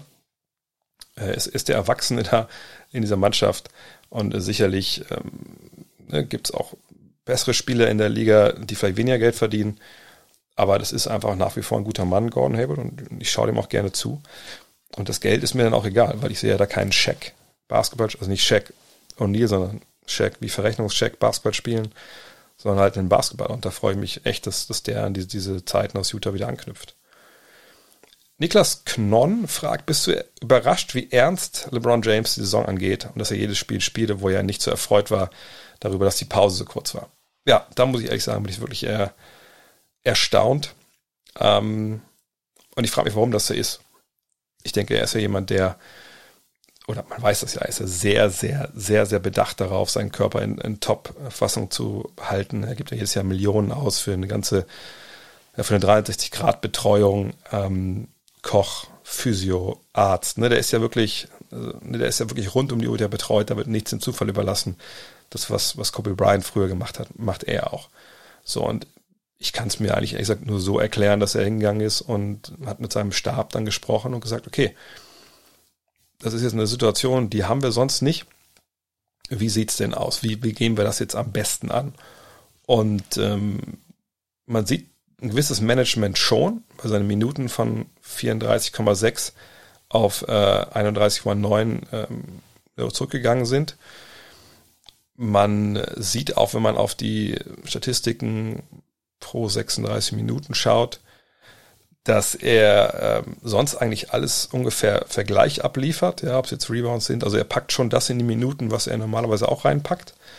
Wirft ein paar mehr Dreier. Man sieht auch von den Assists, das ist bis runtergegangen, aber das hat natürlich viel mit der Präsenz von, von Dennis Schröder zu tun, denke ich. Ich finde, man sieht auch natürlich dieses Load-Management, was er quasi in den Spielen betreibt. Aber das macht er auf so hohem Niveau, dass man sagen muss, meine Fresse, also das ist wirklich krass. Ich würde trotzdem äh, nicht ganz komplett äh, ausblenden wollen. Es würde mich nicht überraschen, wenn wir nochmal mal eine Woche Urlaub sehen bei ihm oder so ein paar Spiele, wo er dann doch rausgenommen wird. Ähm, aber er ist halt jemand, der auch oft noch gesagt hat, nee, ich bin nicht für Load Management zu haben. Äh, wenn jemand hierher kommt, will mich spielen sehen, dann, ähm, dann will ich doch alles geben. Nur momentan ist ja in den allermeisten Hallen keiner da, von daher kann er das ja auch mal hinten anstellen. Aber ja, ich bin überrascht, wie er das macht, aber man kann sich bei ihm sicher sein, dass das mit seinem Physiotherapeuten, Ärzte, Stab, ne, mit, mit, mit seiner Pit-Crew, ähm, seiner, wie heißt das, Boxen, mit seiner Boxen-Crew wahrscheinlich komplett abgesprochen ist und dass es für ihn körperlich wahrscheinlich einfach kein Problem ist derzeit. Niklas Hagemeyer, glaubst du, der Lauf der Sixers ist nur ein Phänomen der regulären Saison? Werden sie in den Playoffs ähnliche Probleme haben wie die Bucks in den vergangenen Jahren, dass sie kein Shooting, Spacing etc. haben? Ähm, ich wüsste ehrlich gesagt jetzt nicht, wie ich äh, darauf kommen soll. Klar, die Offensive ist noch nicht top. Hat sicherlich viel damit zu tun, dass jetzt auch natürlich ein paar Spiele so ein bisschen, äh, naja, mit sieben, acht Leuten bestritten worden. Ähm, aber ich mache mir eigentlich momentan relativ wenig Sorgen. Die treffen ihren Dreier immer noch nicht richtig gut, das ist nur Rang 18. Aber ähm, Embiid trifft ihn sehr, sehr gut. Harris trifft ihn sehr, sehr gut. Curry trifft ihn gut. Ähm, ich glaube auch bei Shake Milton ist es letztes Jahr ein bisschen besser geworden. Danny Green trifft gut. Also eigentlich passt das schon. So, ne? Also Isaiah Joe jetzt ne, auch mit relativ hohem Volumen hat das okay gemacht. Ich, ich mache mir relativ wenig Sorgen. Sie haben jetzt Schützen, die auch etabliert sind, die es auch schon in den Playoffs gezeigt haben. Natürlich vor allem Danny Green. Ich weiß, viele werden jetzt ein bisschen aufstöhnen, aber jetzt nicht mehr nur eine Serie oder einen Playoff-Run vielleicht mal überbewerten. Da hätten wir mal so ein paar Sachen drin gehabt, wo es nicht so ganz gut lief. Aber ähm, das sind Veteranen, die wissen, wie es geht. Auch da muss man sagen, wir wissen ja noch gar nicht, was da jetzt noch, auch noch gehen kann. Ja, vielleicht gibt es wirklich noch mal einen Trade rechts oder links. Weil sie haben ja, sie haben den Center, sie haben den Point Guard, sie haben jetzt auch die Schützen. Vielleicht brauchen sie noch ein bisschen Defense. Ja, Matisse Thibel ist so ein bisschen enttäuschend, finde ich bisher. Da hätte ich mir mehr von erwartet. Mal gucken, was da kommt. Mike Scott trifft seinen Drei auch noch nicht bei relativ hoher Quote. Äh, mal schauen. Äh, vielleicht auch kommt auch mal so ein Vorkan Korkmaz nochmal, wenn er wieder fit ist. Oder Dakota Mathias, der jetzt Spielzeit bekommen hat, ist ja so ein Schütze, wo ich aber glaube, dass er defensiv schwer zu halten ist. Nee, ich glaube, die sind besser als letztes Jahr. Ähm, und äh, vor allem ist Joel Embiid momentan ein MVP-Kandidat und äh, das ist eine Menge wert. Von daher, ich denke, die Sixers sind ein Team, das viele momentan unterbewerten, wo ich aber mich nicht wundern würde, wenn die dieses Jahr nicht nur in den Conference Finals sp äh, spielen, stand jetzt, ne, sondern auch vielleicht sogar wirklich in, in, die Playoffs oder die Finals einziehen. Dominik fragt, was ist das Ziel von Franchise wie den Wizards, Magic etc.? Warum in der Mittelmäßigkeit rumdümpeln und so nie hoch draften können? Macht es nicht mehr Sinn, solche Teams einzureißen und zu rebuilden, wenn doch das Ziel jeder Franchise ist, irgendwann einen Titel zu gewinnen? Oder gibt es dort einen größeren Plan, den ich nicht sehe? Heute ist der Tag der Fragen, die, die jedes Jahr kommen. Ich möchte mal eine Gegenfrage erstmal an, anstellen von Anfang an. Ähm, warum, wenn wir mal, gehen wir erstmal zum, bleiben wir beim Basketball erstmal. Ähm, gehen wir mal ähm, in die Easy Credit BBL, das ist vielleicht die, die bei euch am allermeisten, äh, die bei euch am nächsten ist. Ähm, also warum spielt denn Fechter eigentlich mit oder Kreilsheim oder Würzburg oder, oder Braunschweig oder Bayreuth? Also die können ja alle nicht Meister werden. Jetzt gibt es keine Draft bei uns. Ähm, ne, es gibt auch, auch einen Abstieg und man kann sich auch vielleicht fürs äh, ein oder andere äh, europäische Geschäft qualifizieren. Aber, aber warum spielen die alle Basketball? Also wenn eh im Endeffekt nur Alba, die Bayern, vielleicht noch Oldenburg, Ludwigsburg, Bamberg und Ulm Chance hat, Meister zu werden. Was machen denn die anderen alle da? Ne? Fußball. Warum spielen denn überhaupt noch irgendwer mit in der Bundesliga? Weil die Bayern werden ja eben Meister. Okay, jetzt sagen wir mal, es geht auch um Champions League und so. Okay, dann erweitern wir uns nochmal auf, ähm, auf Dortmund, auf ähm, Leipzig, äh, vielleicht auch Leverkusen, vielleicht immer noch meine Wolfsburger mit rein. Ähm, da sind eine Menge Teams, Frankfurt, also eine Menge Teams, die einfach, ja, jedes Jahr wieder so Platz 8 bis, bis 13, 14 belegen. Vielleicht mal ein bisschen besser, vielleicht ein bisschen schlechter, aber alles in allem eben eigentlich keine Chance haben. Also warum spielen die da alle mit? Wäre es nicht dann sinnvoller für die, ähm, keine Ahnung, in der zweiten Liga ähm, dann Meister zu werden? Also, ich meine, das hinkt das Beispiel, was auf und Abstieg geht, ich weiß das. Aber es ist halt nicht so, dass der Titel das einzige ist, warum man sowas macht. Das war noch nie so und es ist auch nicht so. Ähm, klar, in der NBA, wenn man darauf guckt und auch so analytisch, dann sagt man, gut, das ist eine Liga, ne, das unterscheidet sich natürlich auch von den europäischen Sportligen, in, in die ist ja auch da, ne, von den Besitzern, weil wenn reiche Männer zusammenkommen, dann gibt es dann oft einfach auch Kommunismus, der anderswo in der Gesellschaft, wenn es dann um, um, um, um Schwache geht, dann wird das nicht gemacht. Dann sagt man, okay, gleiches, ne, gleiches, äh, gleiche Voraussetzungen für alle. Ne, wenn man mal schlecht ist, weil man einfach gerade schlecht war, kein Problem. Dann gibt es die Talentinfusion, in dem ihr euch aussuchen könnt, welche jungen Spieler bei euch Basketball spielen müssen. Anders dürfen die dann nicht. Ähm, die haben dann nichts zu sagen und dann werdet ihr wieder besser. Und dann ist es immer so ein Kreislauf und jeder kann eben teilhaben. Jeder hat mal die Halle voll, ein paar Jahre, mal ein paar Jahre nicht. Und so verdienen wir alle unser Geld. Deswegen gibt es ja eine Draft. Punkt. Da gibt es keinen anderen Grund dafür. Ähm, deswegen gibt es auch ein Salary Cap. So. Und natürlich, ne, dieser Weg über die Draft dann oben anzugreifen. Aber das ist eben bei den allermeisten, oder allermeisten nicht, aber bei, bei vielen Teams ist es eben nicht der einzige Grund, warum sie existieren. Weil einfach es unrealistisch ist, dass sie Meister werden. Und weil, weil der Weg einfach auch, auch ne, du brauchst so viel, du brauchst Glück, du brauchst eine Menge Geld, du musst in der Lage sein, die, die Luxussteuer zu zahlen und du musst natürlich auch ein, eine Franchise sein, wo Leute hinkommen überhaupt. Ne? Jetzt machen wir uns mal nichts vor. Charlotte wird nie Meister werden.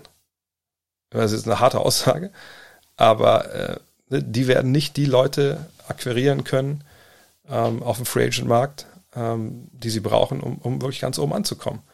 Ähm, jetzt kann man sagen, ja, Cleveland hat es auch geschafft. Ja, Cleveland hat es geschafft, weil LeBron James daherkommt und gesagt hat, nein, ich, ich ziehe diese Franchise, die über Jahrzehnte, jetzt können wir Mark Price und Brad Doherty und so mal ausklammern, aber die über Jahrzehnte einfach im Dreck lag, ich ziehe die jetzt da hoch.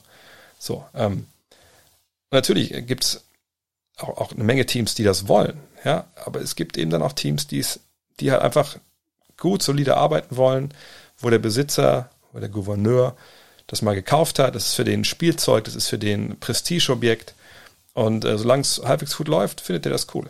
So. Und dieses Einreißen, mal, sagen wir Beispiel Orlando.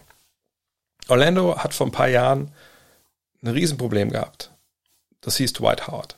Der hatte sie in die Finals gebracht ähm, mit Steve, äh, mit Steve, mit Stan Van damals als Coach, mit Hito Turkoglu, mit JJ Reddick, glaube ich, war noch dabei. Naja, ähm, Jameer Nelson, Rashad Lewis. So, und danach dann geht das alles ein bisschen den Bach runter. Äh, Dwight Howard will unbedingt weg.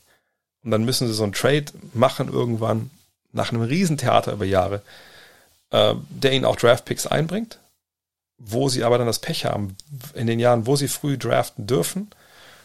Und das war jetzt auch nicht so, dass sie ne, dann an Nummer eins oder zwei äh, oder drei immer gezogen haben, dann die falschen Leute gezogen haben, sondern ne, sie ziehen dann ähm, ja relativ früh, aber auch in Jahren, wo dann stellenweise nicht so viel da ist. Ja, jetzt ziehen zum Beispiel Victor Oladipo Nummer zwei 2013 in einem Jahr, wo, wenn man ehrlich ist, ich muss mal kurz nachschlagen, nicht, was ich falsch erzähle, aber äh, in einem Jahr, wo, klar, wo Janis da war, an Platz 15, aber den hat kaum einer kommen sehen, äh, wo sonst aber nicht so viel los war.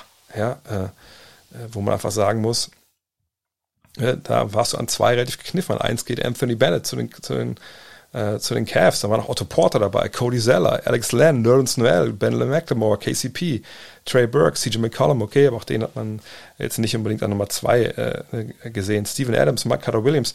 Ne, das war einfach ein Jahr. Dennis Schröder auch mit ne, vielleicht nicht unbedingt den absoluten äh, Top-Namen. Dann im Jahr drauf, 2014, bist du an vierter Stelle dran. So, und dann gehen Andrew Wiggins, Jabari Parker, Joel Embiid in den ersten dreien weg. Dann bist du dran und nimmst Aaron Gordon, wie das auch nachvollziehbar war. Und danach, ja, dann bist du bei Dante Exu, Marcus Smart, Julius Randle, Nick Stauskis, Noah Vonley, Alfred Payton, Doug McDermott, du ziehst auch noch Dario Saric an Nummer 12, Zach Levine, TJ Warren, Yusuf Nurkic, etc vergesse ich nur irgendwen, der richtig gut war. Ja, Nikola Jokic an Nummer 41, aber auch den hat da keiner kommen sehen. Clint Capella an 25 hat keiner so kommen sehen. Und dann hast du einfach auch mal Pech. So, und dann hast du diese Chance verpasst, ne, mit, mit, mit, mit diesen Picks. Äh, 2015 bist du Nummer 5 dran. Da ist, ist Mario Hezonja, der weggeht. Äh, da hast du danach vielleicht ja, vielleicht Devin Booker verpasst, der erst an 13 dann äh, nach Phoenix geht, der aber in seinem College-Jahr in Kentucky einfach auch kleine Rolle gespielt hat. Und dann, ja, dann, dann hast du diese, diese Phase verpasst. Du bist aber irgendwie relativ gut. Ja, dann draftest du nochmal ähm, Domantas Sabonis, sie haben seine Record getradet für äh, einem Deal. Dann kommt Jonathan Isaac, dann sind wir jetzt schon auch bei 2017, dann Mohamed Bamba 2018 du hast es ja probiert, nur du hattest eben Pech oder du hast halt die falschen Leute genommen. Und dann alles einzureißen, naja, ich meine, das haben ja, die Leute haben ja laufende Verträge. Du kannst ja auch nicht sagen, so, das war jetzt die Saison, Freunde.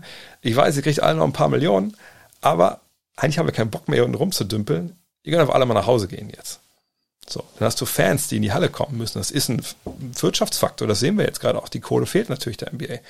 Und von daher versuchst du das Beste draus zu machen. Du stellst die besten Teams auf, die du aufstellen kannst. Und ganz zum Schluss nochmal ein, jetzt doch wieder eine viel zu lange Antwort gewesen. Ganz am Ende ist auch den menschlichen Faktor. Ich habe auch ehrlich gesagt, verstehe nicht ganz, wie man das nicht, wie einem das nicht gegen den Strich gehen kann. Ich glaube, das ist ja das, das Menschlichste überhaupt, dass wenn ich Sport treibe, dass ich gewinnen will und dass ich immer daran glaube, okay, das wird jetzt besser. Natürlich kann man auf Philadelphia zeigen, guck mal der Prozess, guck mal, wie geil der war. Nur der Prozess war halt nicht geil. So, der war im Endeffekt erfolgreich, weil man dann auch äh, lange und oft früh gedraftet hat. Aber auch da hat man stellenweise ne, in der Draft einfach nicht die Spieler gezogen früh, die dann auch Unterschied gemacht haben. Und äh, das ist einfach so, dass dieses, dieses Phänomen schlecht werden und, und alles ist uns egal, was die Fans sagen, ist egal. Und ne, wir, wir arbeiten einfach hier und wir geben den Trainern einfach keine guten Spiele, damit sie nicht äh, mit ihrer guten Arbeit, die sie vielleicht leisten, vorne mit dabei sind. Das ist einfach nichts, was du flächendeckend machen kannst, was du auch keinem Fan verkaufen kannst. Klar gibt es immer noch Leute, ne, die das geil fanden in Philly, aber naja. Und von daher, Sport ist nicht nur Meisterschaft. Und, und deshalb gibt es Franchise wie die Wizards oder die Magic, die versuchen voranzukommen. Und ich finde das, ehrlich gesagt, ich finde das richtig geil.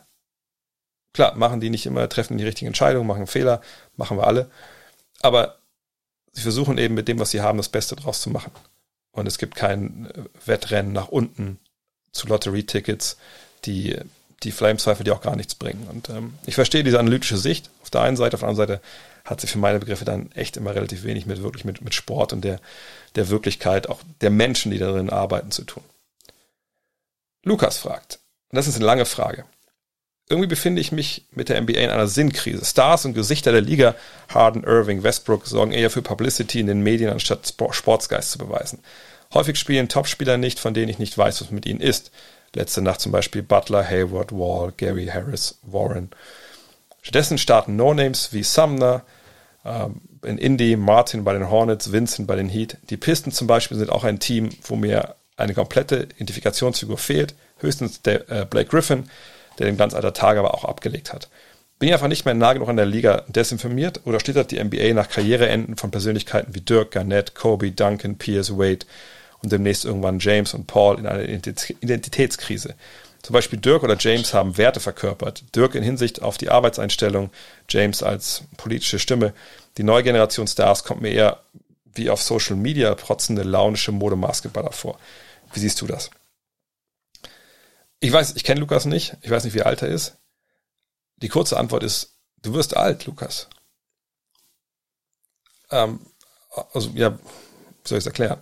Also, meine ist es so, das ging mir äh, eine Zeit lang ganz ähnlich. Also, ich, so meine, die letzten Helden äh, der ersten Generation Basketballer, die ich gesehen habe äh, in der NBA, eben Magic, Larry, Jordan, äh, die letzten, die rausgegangen sind, waren, glaube ich, da Malone und, ähm, und Reggie Miller als sie weg waren, ich meine, mir war klar, LeBron James ist ein unfassbarer Spieler. Ähm, Dirk war immer noch da, klar. Aber dann, das hat alles dann so ein bisschen, die Faszination war weg. Dann war es irgendwann mehr so, ha, interessant, wie die spielen, krass, macht Spaß, das zu analysieren. Aber ich, es, es, war nicht mehr so, dass ich ähm, fasziniert war von dem, was ich da gesehen habe, in dem Sinn, dass sie einfach dieses wohlige Gefühl der Jugend und, und, und diese Faszination, die ich halt mit keine Ahnung, mit, mit 15, 16, 17, mit 20 hatte, die hatte ich nicht mehr. So. Einfach weil ich, ich war nicht alt mit, äh, wie alt war ich da? Äh, mit, mit 30, aber das war einfach, war, war es eine andere Liga, Punkt. Obwohl es ist ja auch schleichend, das, die haben mich alle an einem Tag aufgehört. So. Das ist die eine Sache. Und natürlich überhöht man dann die, die man gesehen hat und man denkt immer so, ah, ich weiß damals, wie ich dachte, ah, LeBron, natürlich ist er gut, aber ist halt auch kein Jordan, der hat nicht das Charisma, ne, der, der ist, das ist nicht der Typ, der übernimmt und so, ne? Und der hat Löcher in seinem Spiel. Ich glaube, der arbeitet daran auch gar nicht.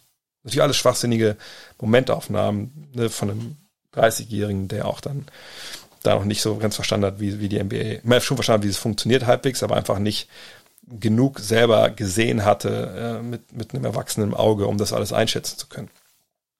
Und ich denke mal, dem Lukas geht es hier in der Sinne ganz ähnlich, weil also zu sagen, dass die aktuelle Spielergeneration auf Social Media protzt und Modebasketballer sind und keine politische Stimme haben, ich meine, hast du die Bubble nicht gesehen?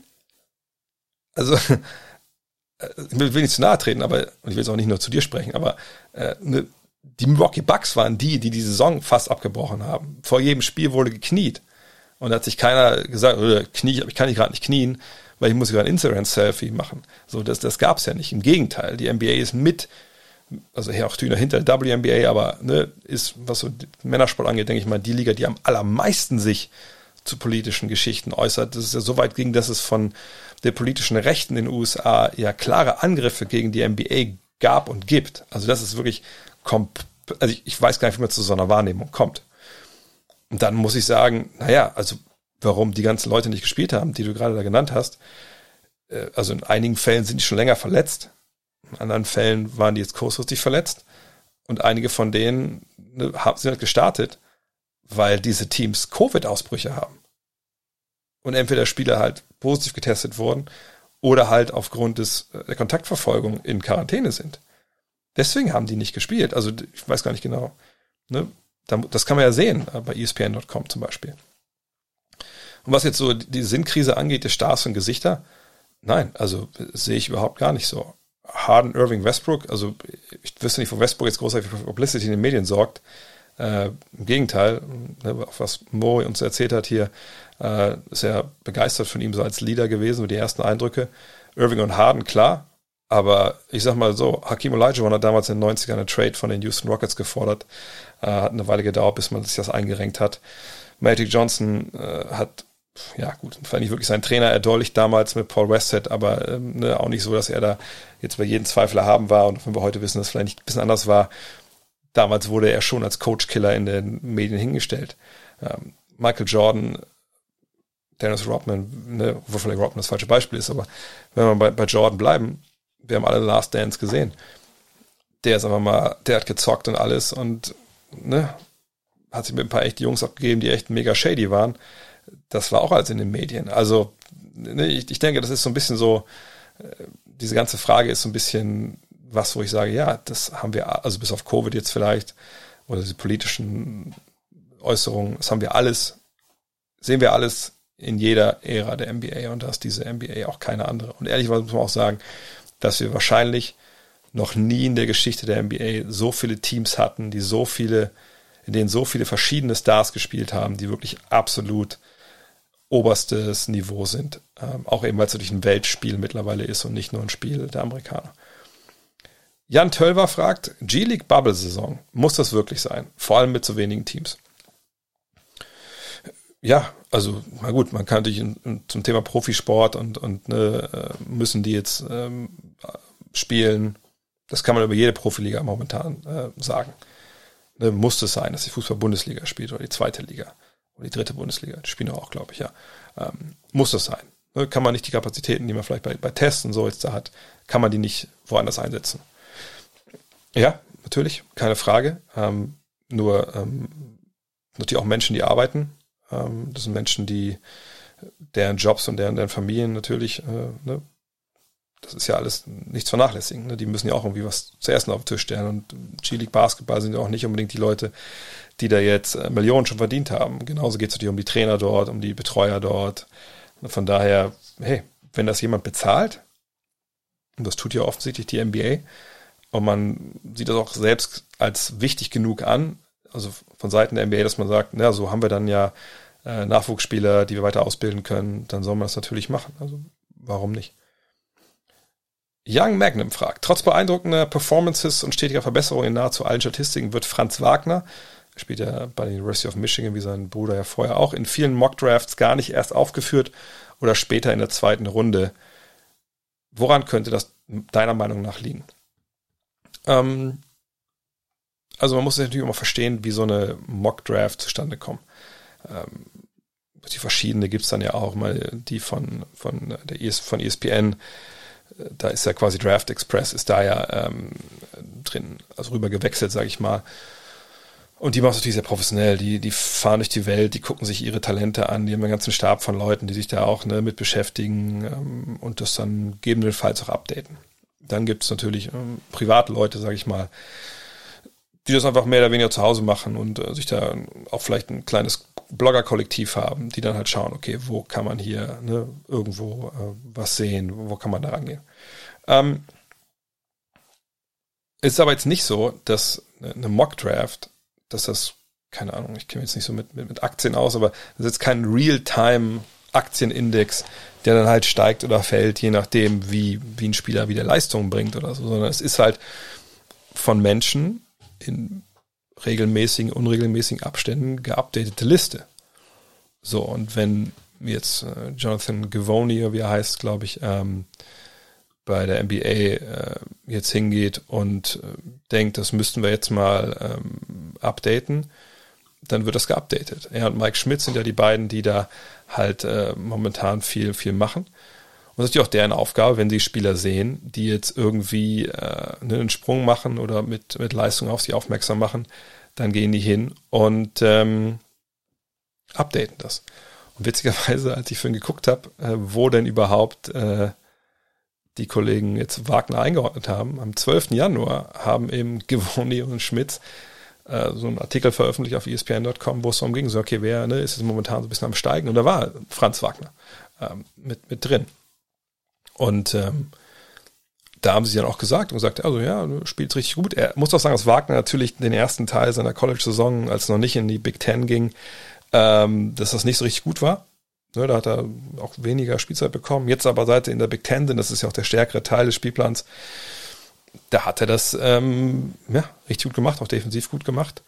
Und in diesem Artikel steht auch hinten dann drin, also wenn er jetzt ne, in den NCAA Tournament, wenn er da das gut macht, wie es ja bei, bei Moritz auch der Fall war, dann könnte Wagner schon dieses Jahr, äh, ja, dieses Jahr als Erstrundenpick durchgehen. So. Und ähm, warum ist das jetzt nicht in der, der Mock-Draft drin? Fragt ihr vielleicht. Naja, weil eben äh, die jetzt auch nicht hingehen und, und jeden Tag ihre Mock-Draft updaten. So, macht ja auch nicht relativ wenig Sinn. Also hast du ein Spiel, einer macht 30 und dann musst du direkt hingehen und, und machst das wieder neu. Nein, ähm, warum ist er in seinem, oder auch dieses Big Board, was sie da haben, ne, wo jetzt äh, die besten 100 Spieler so drin stehen, wird das jeden Tag geupdatet? Auch nicht. Aber da, selbst da steht Franz Wagner jetzt an Nummer 30. Also es gibt schon immer wieder Updates zwischendurch, nur sind die halt nicht real-time. Und für meine Begriffe ist Franz Wagner, sage jetzt mit, mit, mit aller Vorsicht, gesagt, weil ich mich ja nicht so viel mit der NCAA beschäftigen kann, aber das, was ich von ihm weiß, wie er spielt, was er kann, die Sachen, die ich gesehen habe, auf die Deutschen gucke ich ja schon ein bisschen mehr im College, auch wenn ich da nicht drüber tweete oder so, dann ist das ein Erstrunden-Pick. Man muss ja nur abwarten, wann genau das ist. Und von daher mache ich mir da äh, um ihn eigentlich, eigentlich keine Sorgen. Michael Marczukjewitsch, das ist schon die letzte Frage. Oh, fragt, du schaust ja zu Beginn der Saison beziehungsweise der Playoffs regelmäßig in die Glaskugel. Was waren deine Prognosen, auf die du rückblickend besonders stolz bist und mit welchem lagst du richtig daneben? Deine Aussagen zu Dallas gegen Golden State 2007 fand ich zum Beispiel richtig stark. Ja, das ist das, was mir eigentlich als, als einziges immer gleich in den Kopf kommt, dass ich ne, 2007 ähm, diesen Erstrunden-Upset der, der Golden State Warriors gegen Dirk und, und Dallas da vorausgesagt habe. Unser Matchup-Führer, den wir dann nach Five haben. Ähm, aber ganz ehrlich, so Prognosen, äh, oftmals weiß man halt drei Wochen später schon nicht mehr, was man da genau gesagt hat. Es sei denn, man schreibt einen Artikel oder äh, man hat eine Podcast-Diskussion, wo man sich halt weit aus dem Fenster legt und das so richtig fulminant macht, weil oft sind es dann halt schon natürlich überlegte Sachen, die man da raushaut, aber ähm, oft ist es ja einem, wenn es einem irgendwie keine Ahnung, Glas klar ist, dass keine Ahnung, Milwaukee nicht in die Finals kommt, man hat das irgendwie vor den Playoffs gesagt, dann ist es ja nicht so, dass man dann nach dem Playoff sagt, ja, komm mal hier, ich bin aber eine geile Sau, komm mal hier, hier ich, ich retweete nochmal, dass ich da recht hatte. Weiß ich nicht, das also äh, ist, ist nicht meins. Es sollte, glaube ich, auch, auch von niemandem etwas sein. Ähm, aber da kann ich mich erinnern, weil das natürlich damals so, so relativ far out war. Ich weiß, dass ich äh, damals beim zweiten Aufeinandertreffen der, der Miami Heat mit den Antonio Spurs früh in der Serie gesagt habe, okay, die Serie ist vorbei. Ähm, die, die, Spurs gewinnen das jetzt. Damals habe ich auch noch diese, diese Taktikvideos gemacht, die könnt ihr alle auch auf, ähm, auf YouTube noch euch noch anschauen. Ähm, wo, wo lag ich mal richtig daneben? Äh, ich meine, ich sehe ja jedes Jahr diesen, diesen Matchup-Führer, das ist ja quasi so eine so eine Matrix in der, in der Five, wo ich jedes Jahr hingehe seit 17 Jahren. Gott. Äh, und immer gucke, okay, wir haben ja immer dann alle Teams abgetragen, die in die Playoffs kommen und dann, weil wir nicht wissen, wenn wir äh, in Druck gehen, ne, welche Serien wirklich gespielt werden, ähm, Team einfach alle Serien. Und dann jedes Jahr gehe ich da mit Marker immer hin, wenn dann die Serien vorbei sind und sage mal, okay, richtig, falsch und dann ne, vielleicht sogar noch die richtigen, den richtigen Ausgang. Ähm, und da läuft es manche Jahre besser, manche Jahre läuft schlechter, aber ich wüsste jetzt gar nicht, wo ich mal so richtig falsch war. Ich weiß, dass wir ganz vor Ewigkeiten mal in der Redaktion bei Five mal so eine Diskussion über anderes Bier drin hatten, wo ich dachte, ey, da wird richtig geil, weil ich damals halt, das war damals so die Zeit, bevor man Leute überhaupt gesehen hat. Da, also da hat man ja so Pontel-DVDs ja schicken lassen. Ähm, und damals hat man vertraut, was ein Chad Ford zum Beispiel geschrieben hat bei ESPN oder so. Äh, gerade wenn es dann um, ähm, um Rookies ging. Und er, hat ihn in allen höchsten Tönen gelobt. Und ich damals dachte, ja, der wird richtig geil. Ich glaube, für den würde ich sogar Kobe traden. Also kompletter Wahnsinn. Ähm, daran erinnere ich mich noch. Aber ansonsten, ähm, vielleicht eine Aufgabe für euch. Äh, könnt gerne auf Social Media mir meine, meine größten, katastrophalsten Cold Takes gerne, gerne posten. Weil ich meine, das ist, glaube ich, einfach auch die Natur des Geschäfts, dass man einfach ähm, nicht immer richtig liegt. Ist ja, ist ja vollkommen klar. Ne? Weil, also, wenn das so, wenn man, wenn es so einfach wäre, dann wird, äh, wird jeder bei Sportwetten der Vollgas geben. Ähm, dann, dann wäre sicherlich auch äh, der Markt für so Sportjournalisten relativ klein, weil jeder auch schon halbwegs dann sofort wüsste, wie es abgeht. Ähm, nee, das gehört einfach dazu, dass man einfach mal falsch liegt. Und äh, man lernt da natürlich auch immer viel. Ne? Also gerade auch ne, zum Beispiel reicht in Playoffs, wo man denkt, okay, warum habe ich eigentlich, also wenn man wirklich mal, keine Ahnung, zum Beispiel ein Upset gibt, kommt ja relativ selten vor. Fragt man sich natürlich schon, okay, warum war das jetzt so? Und dann denkt man manchmal, ah, okay, ich habe ich hab das schon gesehen, dass es Probleme geben könnte aber ist jetzt ein Learning, was ich vielleicht übertragen könnte. Zum Beispiel dieses Jahr habe ich schon ein bisschen genauer drauf geguckt, ich weiß gar nicht genau warum. Ob ich äh, mit den Namen aus der zweiten Reihe von den Favoritenteams, ob ich da denken würde, diesen gut genug, um Meister zu werden. Weil normal guckt man ja immer nur, äh, zumindest ging's, ist bei mir oft so gewesen, halt auf, so auf die erste fünf vielleicht. Ähm, und klar, die Banken, Bank, die Bänke werden kürzer in den Playoffs. Aber das ist so ein Punkt, wo ich dieses Jahr viel drauf geguckt habe. Da kam so, ja, okay, das Team denke ich dann doch nicht, dass die so weit kommen können, weil einfach da, ich, ich auf der Bank niemanden sehe, der, der es richtig gut kann. Aber gut, wie gesagt, posten wir das gerne rein. Ich lese sowas eigentlich ganz gern.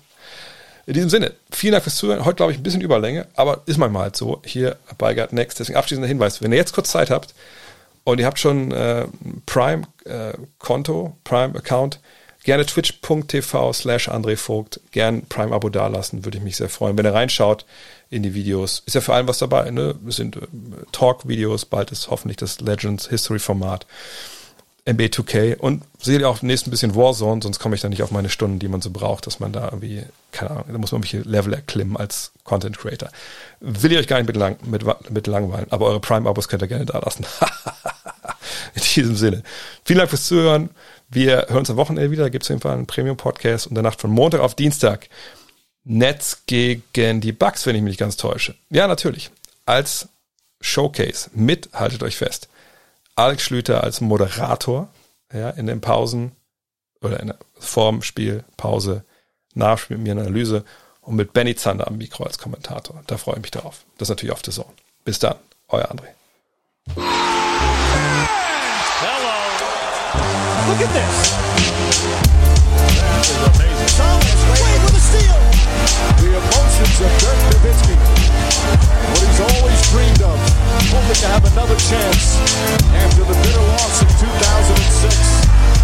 Watch this play.